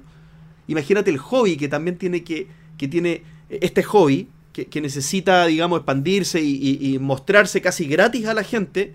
Bueno, quizá ahora va a ser más lujoso todavía. O sea, no sabemos. No sabemos. O sea, no- quizá va a tener que remitirse a las casas porque va a ser imposible quizá hacer eventos masivos. Hay que ver. Y a propósito de eventos masivos, bien, Eh, eh, a propósito de eventos masivos, eh, Red F Campos nos dice ¿Qué juego es muy popular o tiene muy buena crítica y ustedes no entienden por qué? Ya sea eh, les parece regular o de plano no les guste. Break L, spoiler. Strike. Eh, No entiendo cómo puede haber gente que le gusta Ay, Strike. Juegazo. No, no, no, no, no, no, no, no, no, no, yo me retiro Es, indignado este no es ni un- de partida no es un juego, es una actividad. Y, Muy y es entretenida. la actividad más fome, Para una primera cita. malo. Y el otro es Sequence. Pero no sé si hay alguien que le guste en verdad, estoy siendo muy aventurado. Si hay yo gente que sé le si hay gusta. Bueno. gente- O sea, yo lo No, encuentro pero no. entretenido, pero hay gente que Pero le gusta. nada, gusta. dice, oh, No, no vamos a jugar. Sequence. Pero Strike, pero Strike es una locura. Sí. Una Strike es lo pérdida de mejor. tiempo, pero absoluta. No, para nada, para nada. Hay estrategias. Obvio, por supuesto. Hay estrategia Ah. para ganar Strike. Eh, uy, yo juego. eh, Es que dice muy popular o muy buena crítica que no entiendo por qué. Mm. Ah, yo me voy a ir acá con una compleja. Terraforming Mars. Pero, ah, tampoco me pa- gusta, pa- pa- pero... Momento. En- Momento. Es que yo ahí entiendo que a la gente le pueda gustar, pero a mí... Pero Eso. no, No, yo va no conmigo. Eso, ¿cachai? No, yo no entiendo. Yo no entiendo por qué a la gente le gusta. Pero me estáis. Hacer un, hacer un tabló de, De- cosas de- y empe- que empiecen a, a- a beneficiarse unas con otras, eso no, no, no es entretenido. A la gente no suele gustarle eso. Pero la forma en la que está mostrado. No, no es, no es ¿Cómo que no es bonito. Tiene Ay, piezas ay, en 3D no, es que se van poniendo los cubitos encima y todo. Que tú no lo tengas, otra cosa. Hay que hacerla. no, no, es que no sé. No sé. No, no, es bueno. Yo no entiendo. A mí siento que hay 10 juegos que hacen lo mismo y mejor. Dime uno. Underwater Eh, City. ¿Lo hace mejor? mm, A ver. No sé, pero era un... oh, Puede ser. No sé. Pucha. Yo me- sé que sin que me guste Winspan, yo creo que hasta Winspan es más. Es más Bueno, vamos, vamos a, a volver, a- vamos a revisitar esta, pre- esta pregunta después. ¿eh? Sí, oye, está, está bueno. Ahí para seguir peleando. Oye, y otra. Dice, el mismo Red F Campos, dice, otra, evento masivo de juegos. ¿Cuándo creen que se puede hacer un próximo evento de juegos en Chile? Yo creo que pronto. Yo creo que al aire libre va a ser algo. Mira, ya volvió la gente a los estadios. eh, los aforos permitidos en espacios abiertos están más flexibles. eh, llevamos un tiempo eh, con una apertura desde, la desde el último encierro masivo que fue hace un par de meses. Llevamos un tiempo progresando tanto en, las- en los niveles de apertura como en, la- las mejorías de la disminución de contagio. Me parece que, que el tema va hacia un posible evento masivo. Sí, o sea, yo, por lo menos yo, por lo que he visto eh, acá en, en, en Providencia, Yo creo que faltaría solo que alguien lo organice porque yo he visto como, no sé, eventos del Día del Niño que estaban con, en, en espacios al, aire- Abiertos, al sí. aire libre, muy, re- muy re- eran abiertos, eran reducidos, eh, pero con la con la densidad de gente que uno vería en un evento de juegos de mesa. Mm, Y estaban como haciendo otras cosas, como pintándose la cara y como bailando. Eh, Ahí era, Era- ese tipo de actividades. era libertinaje puro. Sí. Y era libertinaje puro. Y cl- yo creo que, claro, ahora estamos en, un- en una ola de frío, ola polar, que me atrevería a decir que puede que lo haga menos atractivo. Pero el verano Eh, podría pasar. Pero po. si se mantiene es Sí. o- O- primavera. Sí, yo hacer un poquito de ejemplo de lo que pasa en el Spiel, eh, de las indicaciones que han llegado en los últimos correos electrónicos. eh, personas vacunadas según la Unión Europea o con validación de eh, vacunación por la Unión Europea para los extranjeros, eh, em, PCR al día o eh, eh, alta de haber tenido COVID. Em, un, un metro y medio de distancia, si no me equivoco, entre personas en las mesas de juego y alcohol gel siempre. O sea, como... Y uso de mascarilla en toda la feria. Eso es como la... Pero estamos hablando...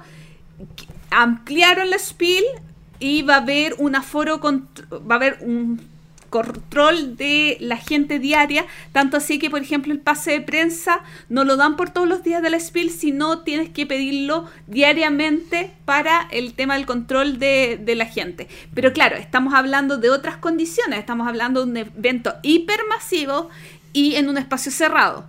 Lo que postulan ustedes y que creo que es mucho más cercano a lo que podemos llegar a tener, porque no, no me imagino tener un evento en el Centro Cultural España, por ejemplo.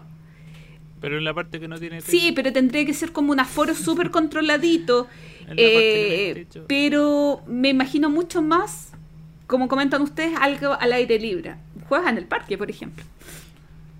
Así es. Los juegos de primavera. Sí. como se llaman también. Eh, C-miope nos pregunta, ¿qué pasará con su colección cuando ustedes pasen al otro mundo? ¿Dejarán estipulado en su testamento que este acopio será donado a alguna institución albacea familiar o amante? Que hagan lo que quieran, el que lo encuentre. No.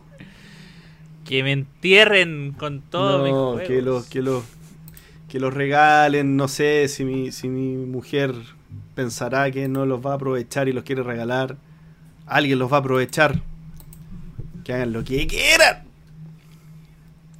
Es tema, pero no me lo quiero cuestionar tan pronto. Pretendo vivir y sacarle el jugo a mi ludoteca un par de años. Par. Después me muero. Después me muero. Pero claro, Eh, depende de la etapa de mi vida en que eso ocurra, porque si, a ver, si hoy me enterara que me quedan tres meses de vida, se las regalo a mis amigos. Mm. O sea, si tengo el tiempo para saberlo, Es verdad. eh, o Gloria, si... me, me llegó un examen tuyo. Te tengo una mala noticia. Y una buena. Y una buena. Tienes mi amistad. Sí, La buena es que te considero una súper buena amiga. Eh, sí, a mí me, me atrae la idea de... eh, yo creo, o sea, quiero que lleguen a un lugar donde sean jugados, en el fondo. Y si eso es, puede ser desde un, un lugar de disposición pública para que estén disponibles. eh, el problema es que no sé si eso existe así como tan, Sí, pues, tan sea, organizado ahora. claro. Pero podría, pod- podría llevar mi nombre. De aquí a Podría 20 ser mi- años mi- más puede haber una fundación Axel Christensen. Sí, Fundación Axel, y puede que sea mi obra póstuma y que comience con mi ludoteca. y todo odiando. Es como fu- Fundación Christensen por la eh, divulgación de los juegos de Stefan Feld. Ay, Eso podría ser. sí. Pero sí, o sea, donde, donde quiera que vayan, que se jueguen harto. Sí. Tenemos algunas preguntas en Facebook. En Facebook. Oye, pero a, hay preguntas y, y cualquier cosa menos preguntas, como 1% de preguntas en este espacio. Sí. Los Jai- Jairo Vega dice los juegos que quieren y se vienen a futuro y los juegos que querían, pero ya no hay stock, reimpresión. Eh, no sé si juego, no, no estaba muy enterado como juegos que quiero a futuro. Eh, Yo quiero pronto, pronto, pronto, lo tenían anotado, en octubre sale Ultimate Railroll. Eh, Rusia Railroll con todo. Lo Ah, como una Big Box. Sí, lo necesito en mi vida. Eh, Ese es el gran, gran juego que espero. Y no, y no tiene nada que ver con, con que sea un juego nuevo, sino que por más que hayan varios juegos nuevos que quiero, es, es que Ultimate Railroll es todo lo que necesito en mi vida. No, yo, yo, la verdad, Frosthaven es lo único que yo pienso que, que para el futuro lo necesito y apenas esté lo voy a tener. Frosthaven, que me parece que es el caso de todos también. O sea, estamos todos en la misma sintonía. Uh, el otro día estaba buscando un juego y estaba sin imprimir. O sea, yo no sé, porque por ejemplo, me gustaría que, que hiciera una reimpresión de Torres, pero con los componentes originales, por ejemplo, para que los que no alcanzamos a subirnos al bote en su momento tengamos. Yo haría reimpresiones de juegos, pero con las versiones originales. No que le no que le cambien la portada y, y metan cosas. y tú alegas No, no- que los juegos son feos. Pero es que ese no es feo, po. Ah, bueno. La versión nueva es la fea. eso. La versión nueva es la fea, la versión nueva de Torres es la que no, no invita a jugar. Eh, Oye, a propósito de Torres, yo uno de los juegos que eh, eh, lamento no haber comprado, eh, Los Príncipes de Florencia, también de Kramer. Eh, que en su época no lo compré y no hay. Entonces, pucha, voy a buscar acá. necesitamos reimpresión del juego, por favor. Vamos a la otra. Next question, please. Miguel de la Rosa nos dice: ¿Cuándo veremos algún programa con un top 10, top 10, vamos a decirlo, de ventas en Chile al estilo de los amigos de tirada de riesgo? Yo lo encuentro súper interesante eso, pero voy más allá, como análisis parálisis, que hace mensualmente top de ventas por valor del juego. El problema es que es tan crítica la información que tener tiendas que, eh, que quieran darla, compartirla, es uno, es mucha gestión, mucha gestión. Dos, eh, un poder de convencimiento tremendo para que las tiendas lo, lo quieran hacer porque es información súper crítica y en la que tienen que confiar mucho en, en el ente para eh, que no vayas a, a filtrar la información y todo eso. Entonces, eh, a mí me encanta la idea, pero me da miedo. Igual, por ejemplo, eh, Análisis Parálisis lo hace con Gen X, con la tienda Generación X. Y la tienda Generación X tiene muchas sucursales en diferentes lugares de España. Por lo tanto, te da unas- un cierto barrido eh, global de, de esto. ¿Cómo sería en Chile? Porque claro, quizás algunas tiendas de eh, Santiago no sería difícil conseguirse la información, pero ¿será representativo? Y, termina siendo un- mucho trabajo. Sí, eh, esto, esto es un súper buen punto acá. Yo siempre me acuerdo de... en yo trabajaba en la TAM y en aeronáutica, bueno, trabajaba en Business Intelligence, que ahí manejábamos todos los datos de todo. Y, y en aeronáutica había un tema, había una, una base de datos que era que tú tenías que compartir tu información, por ejemplo, LAN compartía su información, pero todas las líneas aéreas del mundo también compartían su información, entonces tú podías verla de todos. Y prácticamente el 95% de la industria participaba en esta base de datos. Entonces tú compartías, pero tú también veías. Yo, yo, yo, yo creo que sí serviría. Por ejemplo, a una tienda de Santiago, yo creo que sí le serviría saber qué se está moviendo en el resto de Chile. Y yo creo que por el valor que esa información tiene, sí les convendría también compartirla. O sea, me, me- me parece que e- es el punto de gloria. O sea, en el fondo es, sea cual sea la forma de hacer esto, se me figura que puede haber una empresa que se dedique a eso y, y- y cobre un De servicio. hecho, yo puedo confesar que con alguien generé un proyecto y evaluamos costos y evaluamos cómo implementar algo así. Eh, y avanzamos mucho, mucho, mucho, mucho. Eh, de hecho, tuvimos varias reuniones. Pero a mí algo me hizo clic para salirme de ese proyecto y es que eh, no es solamente la confidencialidad, sino tu impedimento para participar en otros rubros de la industria. Entonces, eh, el entreturno no, no afecta en nada, pero eh, yo en este momento estoy sin trabajo. Voy a restringir trabajar en cualquier tema de juegos de mesa por, por un proyecto que en cierto modo va a ser súper incierto. Y fue como, ¿sabes qué? Eh, me encantó el proyecto, pero creo que no, no me quiero arriesgar. porque encuentro que es es súper serio la, manejar datos y, y- y no sé si estoy dispuesta a firmar un contrato que diga que yo no me puedo eh, involucrar en la industria X cantidad de años. Claro. Eh, mientras esto rueda y genera un dinero suficiente como para pagarme un sueldo con el que pueda vivir. Sí, este, este, este- este- me encantó esta pregunta. Ojalá la pudiéramos hablar más, más tiempo en otro momento, porque está, es un tema importante. Oye, y entre paréntesis tenemos una propuesta al respecto. Upa. Oye, a propósito de preguntas, eh, el entreturno responde no va a terminar aquí porque, como lo estamos grabando en vivo en YouTube en este momento, aunque ustedes estén escuchándolo en su plataforma favorita de podcast, tenemos algunas preguntas del público que está aquí presente. Oh.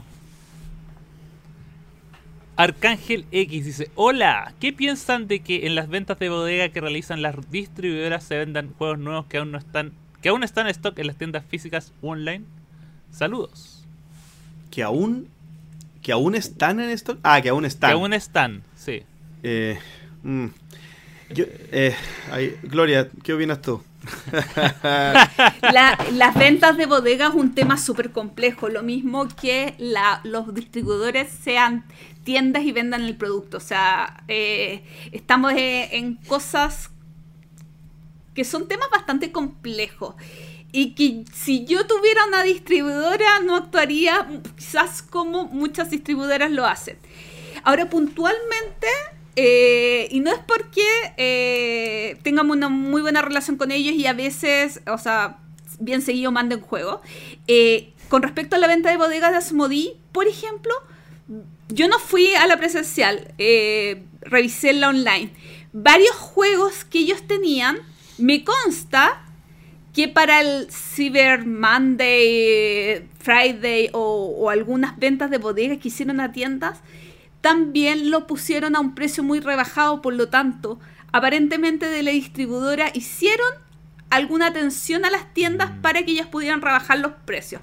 Puntualmente voy a hablar del Vía Mágica, que con Axel compramos en X tienda muy barato, eh, en un cyber, y que eh, Asmodee también lo puso muy barato.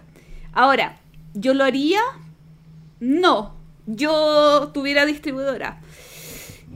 ¿Qué haces con todo el stock eh, cuando, un cuando apostaste por un juego y quizás no resultó? Es Y complicado. vienen más llegando, claro. y vienen más llegando. ¿Será un tema de flujo de caja? ¿Será un tema de almacenaje? ¿De, de, de- de sacar juegos de la bodega? Pucha, yo te puedo decir que no estoy de acuerdo, aunque compro en venta de bodega. Yo te puedo decir que no lo haría, aunque quizás si estuviera en el caso lo haría.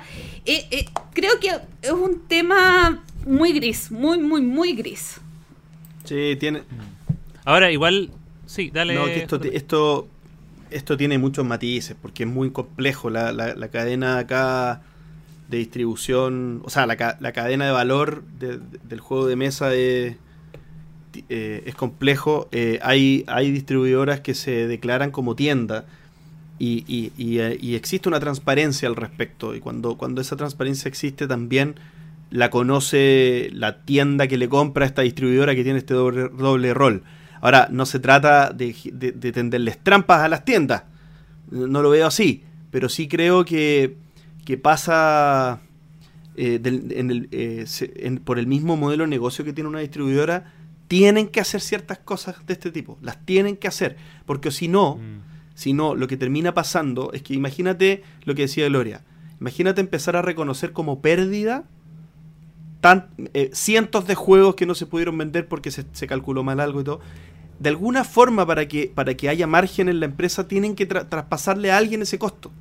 O a la tienda o al cliente final o algo. Entonces, finalmente, eh, siempre se va a generar algún grado de equilibrio, creo yo. A no ser que, que- haya una práctica muy agresiva de una, de una distribuidora. Pero me parece a mí que en un hobby tan nicho como este, son más tácticas de supervivencia y de control de, de pérdida que otra cosa. Yo creo que nos están haciendo millonarios, eso voy. O sea, que, creo, que, creo que son escapes eh, como abrir una olla a presión que puede explotar. Y que hay que hacerlo. Sí, a- aparte, eh, el tema primero no, de estas ventas no son frecuentes. ¿Cuántos serán? Una o dos al año. Y, y yo tengo la impresión de que cuando que si uno ve un juego que está en una tienda eh, y que está rebajado es porque probablemente ese juego, no sé, se llegó como en el embarque inicial y ha estado ese tiempo sin poder venderse. No es como que te vendí un juego hace una semana la y ahora lo rebajo. Claro, es, es porque en el fondo tanto la tienda como la distribuidora están como en el mismo... El juego no vendió, no prendió, esto no prendió.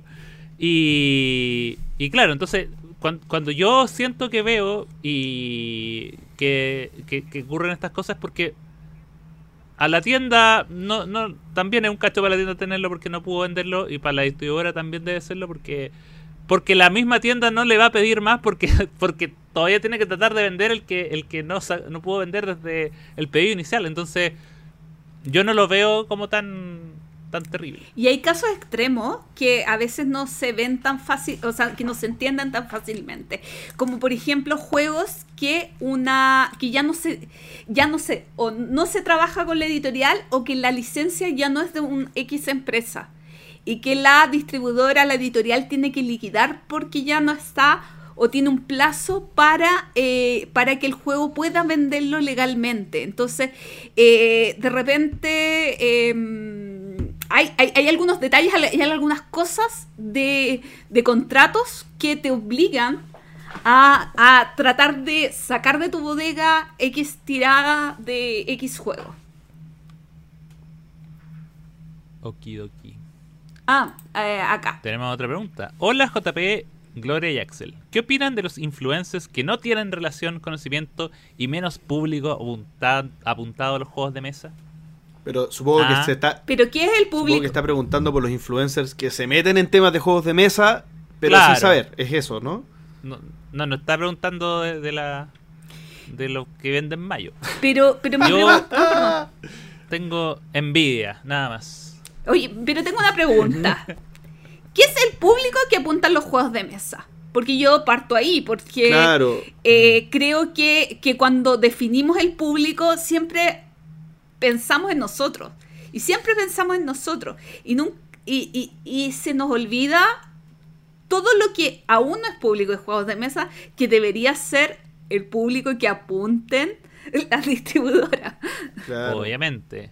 O sea, eh, es, la, es la típica que es como cuando que pasa y que sobre todo cuando uno ve este tipo como, como de campañas con estos influencers que es como ah de nuevo promocionando el mismo juego pero es lo que tienen que hacer para, para ampliar el, el mercado. En el fondo son estrategias que no apuntan necesariamente a los a los a los jugones como nosotros. Y esto yo creo que al final la- las marcas que lo hacen mejor es cuando tienen influencers que te van a vender el que aparecen con, no sé, el, el último euro y lo están mostrando, pero también tienen que haber gente casual divirtiéndose con party games y juegos más tranquilos para expandir el, el mercado. Entonces, como te digo, solo puedo tener envidia y respeto, pero no más que eso. Yo, yo estoy de acuerdo, engancho con lo último que dijiste, Axel. Me, me parece que, Mm. que el, el juego, el juego de mesa eh, tiene un espacio súper claro en el nicho nicho con nosotros, con otros podcasts, con, con- con nosotros mismos, que nos escuchamos a nosotros mismos y, y después al otro, Mm. pero somos nosotros los jugones. Eh, eh, el juego de mesa con un influencer me es mucho más natural a, a- a- a cómo se comporta un juego de mesa en el mundo real. Y, y- y es bueno verlo, es bueno ver que, que incluso me gusta que, que alguien que, que publicita quizá marcas de diversas cosas eh, está publicitando un juego de mesa y, y- y un poco, de- quizá no tan auténtico, pero, pero quizá mostrarse lo más auténtico posible respecto a cómo lo ocuparía. ¿Qué haría con un Catán esa persona? ¿Qué haría con un Pandemic esa persona? Me- me- me- ¿y, qué, ¿Y qué haría con ese aviso publicitario o lo que sea una persona que lo sigue a él y que probablemente no tiene idea de lo que es un juego de mesa? A mí me parece que es positivo, no, no, no, me, no me parece que algo... No se mancha el nombre y el honor de los jugones con esto, no, no pasa nada. O sea, hay algo bueno. Pero igual yo creo que hay una diferencia entre decir, miren, me llegó el, el 10 días en Europa y eso es como el trabajo y tiene un juego que quizá eh, quedó ahí o eh, que realmente lo haya jugado o que, no sé. eh, Pero pero ahí tiene que ver con la imagen de, del que hace de influencer, de que, eh, de que el juego, ah, uno del trabajo de la editorial distribuidora, que le manda un juego acorde a esta persona, o sea, no le van a mandar un Gloomhaven a alguien que eh, cocina y tiene cinco hijos, no sé. Como que da una imagen de... No, me, me refiero que muestra una imagen de familia, muestra una imagen, no sé, claro. po, eh, co- o sea, uno tiene que tener súper claro el perfil del jugador o no jugador a quien le van a mandar y también de la gente a la que le sigue. O sea, insisto, con lo del Gloomhaven que a JP tanto le gusta. O sea, eh, es que claro... dudo que vaya, aunque tenga 100.000 seguidores o un millón de seguidores, dudo que venda una unidad. Sí, puede ser, no sé. Hay veces que una vitrina. Rosa de Aric. Rosa de Aric no explicó su programa y, y- y sacó un montón de votos porque Rosa de Aric. O sea, depende. O sea, a mí me puede convenir incluso que él muestre la cajita. Que no hay nada de malo. Y, y quizá alguien se interesa. Mm. Tiene 100.000 vi- visualizaciones en cada video y, y por mostrar la cajita alguien dice, oye, y- oye, ¿y esa caja qué? Y lo busca en internet y se lo compra. Eh, Puede ser. O sea, no, no. Lo que sí creo Sí. es que no, porque es muy amplia la pregunta de Claudio. Creo que él puede estar refiriéndose a, si es una falta de respeto al, al hobby o si creen que puede aportar o si creen que puede restar. O si es O, efectivo. eh, o exacto, si creen que es efectivo. Yo no sé si será lo más efectivo, pero lo que estoy diciendo es que no resta. No, no creo que sea algo malo, como que, como que, oye, que esto que está pasando es un cáncer al hobby. No, no me parece. Creo que a lo más suma. A lo menos que haya empatado. Ah, O sea, no creo que sea malo. Sí. Yo, yo creo que finalmente lo que. Porque me, me pasa mucho que al final, cuando. Sobre todo cuando se habla de influencers, que hay como de mucha crítica como a la persona. Como, bueno, ¿por qué aceptó esto si no sabe? Y yo creo que en realidad hay una responsabilidad también de la, de la gente que lo contacta de que efectivamente la campaña genere algo de valor. O sea, eh, si yo trabajo, si mi trabajo es, es ser parte de esto y a mí no me preocupa, o sea, si yo, si a mí me mandan algo, tengo que leer un libreto y presentarlo, eh, esa- ese es como eh, con lo que yo tengo para trabajar. Entonces, si yo mando lo básico, voy a, voy a tener de vuelta lo básico. Eh, entonces, yo insisto, no, no veo nada de malo en la, en la estrategia de utilizar gente también para mostrar una apariencia de que el, juego mesa, claro, eh, es algo tan masivo que incluso esta persona que sube todo el día publicaciones de platos de comida y sus cinco hijos, para seguir con el ejemplo de la gloria, imagínate esa persona que tiene ese estilo de vida, aún así tiene tiempo para relajarse con juegos de mesa. Eso es lo que a mí me, a mí me interesa transmitir. Si yo lo voy a, si yo para lograr eso voy a mandar una cuestión, hoy me llegó Pandemic, justo para la pandemia, muchas gracias, obvio que no va a generar nada. Pero si yo logro, tanto en el trabajo entre el influencer y la marca, de generar algo de valor, claro que sí. Y ahí la responsabilidad no es siempre de el influencer, sino que también de la marca que lo contacta y le dice lo mínimo. Muéstramelo, súbete una historia, 15 segundos, listo. Si no hay un trabajo entre los dos, Mira, obviamente no va a salir- Perdona, Gloria, y no sé si tú ibas a opinar algo. Al tiro. Eh, eh, me- incluso te digo más. Viendo cosas de jue- viendo canales de juego y cosas así. Si me sale una publicidad de un juego en específico, tenlo por seguro que no la voy a pescar. Porque, porque nosotros como jugones tenemos un protocolo de compra de juego. Que, que, es- que incluso se discute, oye, ¿hay comprado algo por la portada? Una persona normal sí compra cosas por la portada. Nosotros no solemos hacerlo. Es una cosa rara cuando se hace. Compramos porque revisamos, vemos qué, qué opina tal, qué opina cual, eh, el diseñador. el si me sale una publicidad, no la voy a pescar. En cambio, a- a- eh, a este tema del maquillador que decía Claudio, bueno, probablemente un maquillador que me muestre un juego apunta a gente que, que sí le puede llamar la atención. Por- Porque brilla, brilla entre sí. algo que no conoce. Sí. Por el tema del podcast, que no leímos el comentario de Claudia, dice, solo recordar un vivo que se hizo una maquilladora con cero publicaciones de juego. Yo no vi el en vivo, pero como para dar un contexto, eh, lo hizo eh, Cristóbal Pérez de, de, de marketing de Devir con una maquilladora. Eh, no sé cuántos juegos le regalaron, cómo les regalaron, en qué consistió la conversación, pero o sea, si ellos creen que ese es el público que quien apuntan, bien, o sea, ahora vea, ellos tendrán que ver en números si eso les rinde, si al final Sí. esto es un negocio, o sea, Tal nosotros cual. podemos amar el hobby, pero es un negocio y es un negocio que tiene que ser ampliado, que Tal se tiene cual. que ampliar. Juegos en el parque es Insisto. eso. Juegos en el parque es Mm, pillar sí. al que viene caminando que no tiene idea de esta cuestión. es, es- es ir a pescar. De- eh, lo que está haciendo Cristóbal acá es buscar nuevas, nuevas estrategias de pesca nomás. Y, y está bien, y capaz no le resulte, pero no importa, hay que tratar nuevas formas. Creo que está bien. Claro, y si no fue con Será ese otro. lado, probablemente te va, te va a probar con otro. Sí, eh, es así, pues si tampoco hay una fórmula. Si, si hubiera una fórmula, eh, primero sería todo muy aburrido, pero también eh, si hubiera una fórmula estaría Ya sería un hobby, ya, ya no habrían otros hobbies, estaría este nomás, claramente. Oye, y lo Claro. terrible sería que si hubiera tanta, tanta, tanta gente en el juego, eh, en el hobby, que los juegos que quisiéramos no alcanzarían a, no alcanzaríamos a llegar a las tiendas y ya los hubieran comprado todos. Tendríamos que reser- sí, pues, no. reservarlos. Gente no- no pueden tanto. Y, y Cristian Navarro sería concejal mínimo. Oye, no, No, no jueguen tanto y, y no pesquen super mega la equivoco. Oye, fuera de broma, eh, el otro día estaba Raki en un canal de YouTube, eh, eh, no, de Twitch, pero da lo mismo. Y yo decía, no me acuerdo qué juego que iba a sacar a Raki que yo quería.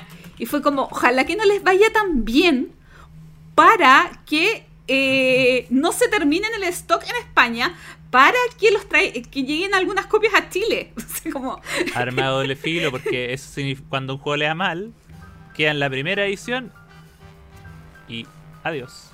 A veces es mejor que la haya muy bien para que hayan varias ediciones. Sí, totalmente. Oye, bueno, terminamos las preguntas, ¿o no? terminamos, las terminamos la preguntas. pregunta. Porque terminando las preguntas significa que también estamos llegando al, al final del capítulo 102 del entreturno. Este capítulo que partió en cada uno con frío en su casa y terminó en compañía de nuestros amigos, todos conectados. Eh, así que bueno, vamos a ver si en el futuro podemos seguir haciendo estos capítulos híbridos y por qué no un capítulo completamente en vivo como fue el capítulo 100. Eh, bueno, eh, agradecer a todos los que se han conectado, a, los- a todos los que se han conectado ahora en vivo y a todos los que nos están escuchando en diferido desde el primero de septiembre. Eh, nada más que volverles a agradecer y decirles hasta la próxima. Adiós. Gracias por escuchar el entreturno. Y recuerden, envíenos sugerencias de historias relacionadas con sus vidas lúdicas. Pueden ser de terror, tragedia, graciosas o hasta de traición. Recuerden también escribirnos para participar en nuestra sección El Entreturno Responde. ¿Y ustedes? ¿Tienen un estante de la vergüenza? Envíenos sus comentarios al correo elentreturno.gmail.com. Además, envíenos preguntas o temas que quieran que conversemos en el programa. Síganos en Facebook, en Twitter, en Instagram y suscríbanse a nuestro canal de YouTube. Escúchanos en un mes más en nuestro próximo capítulo de El Entreturno. Gracias de nuevo y hasta la próxima.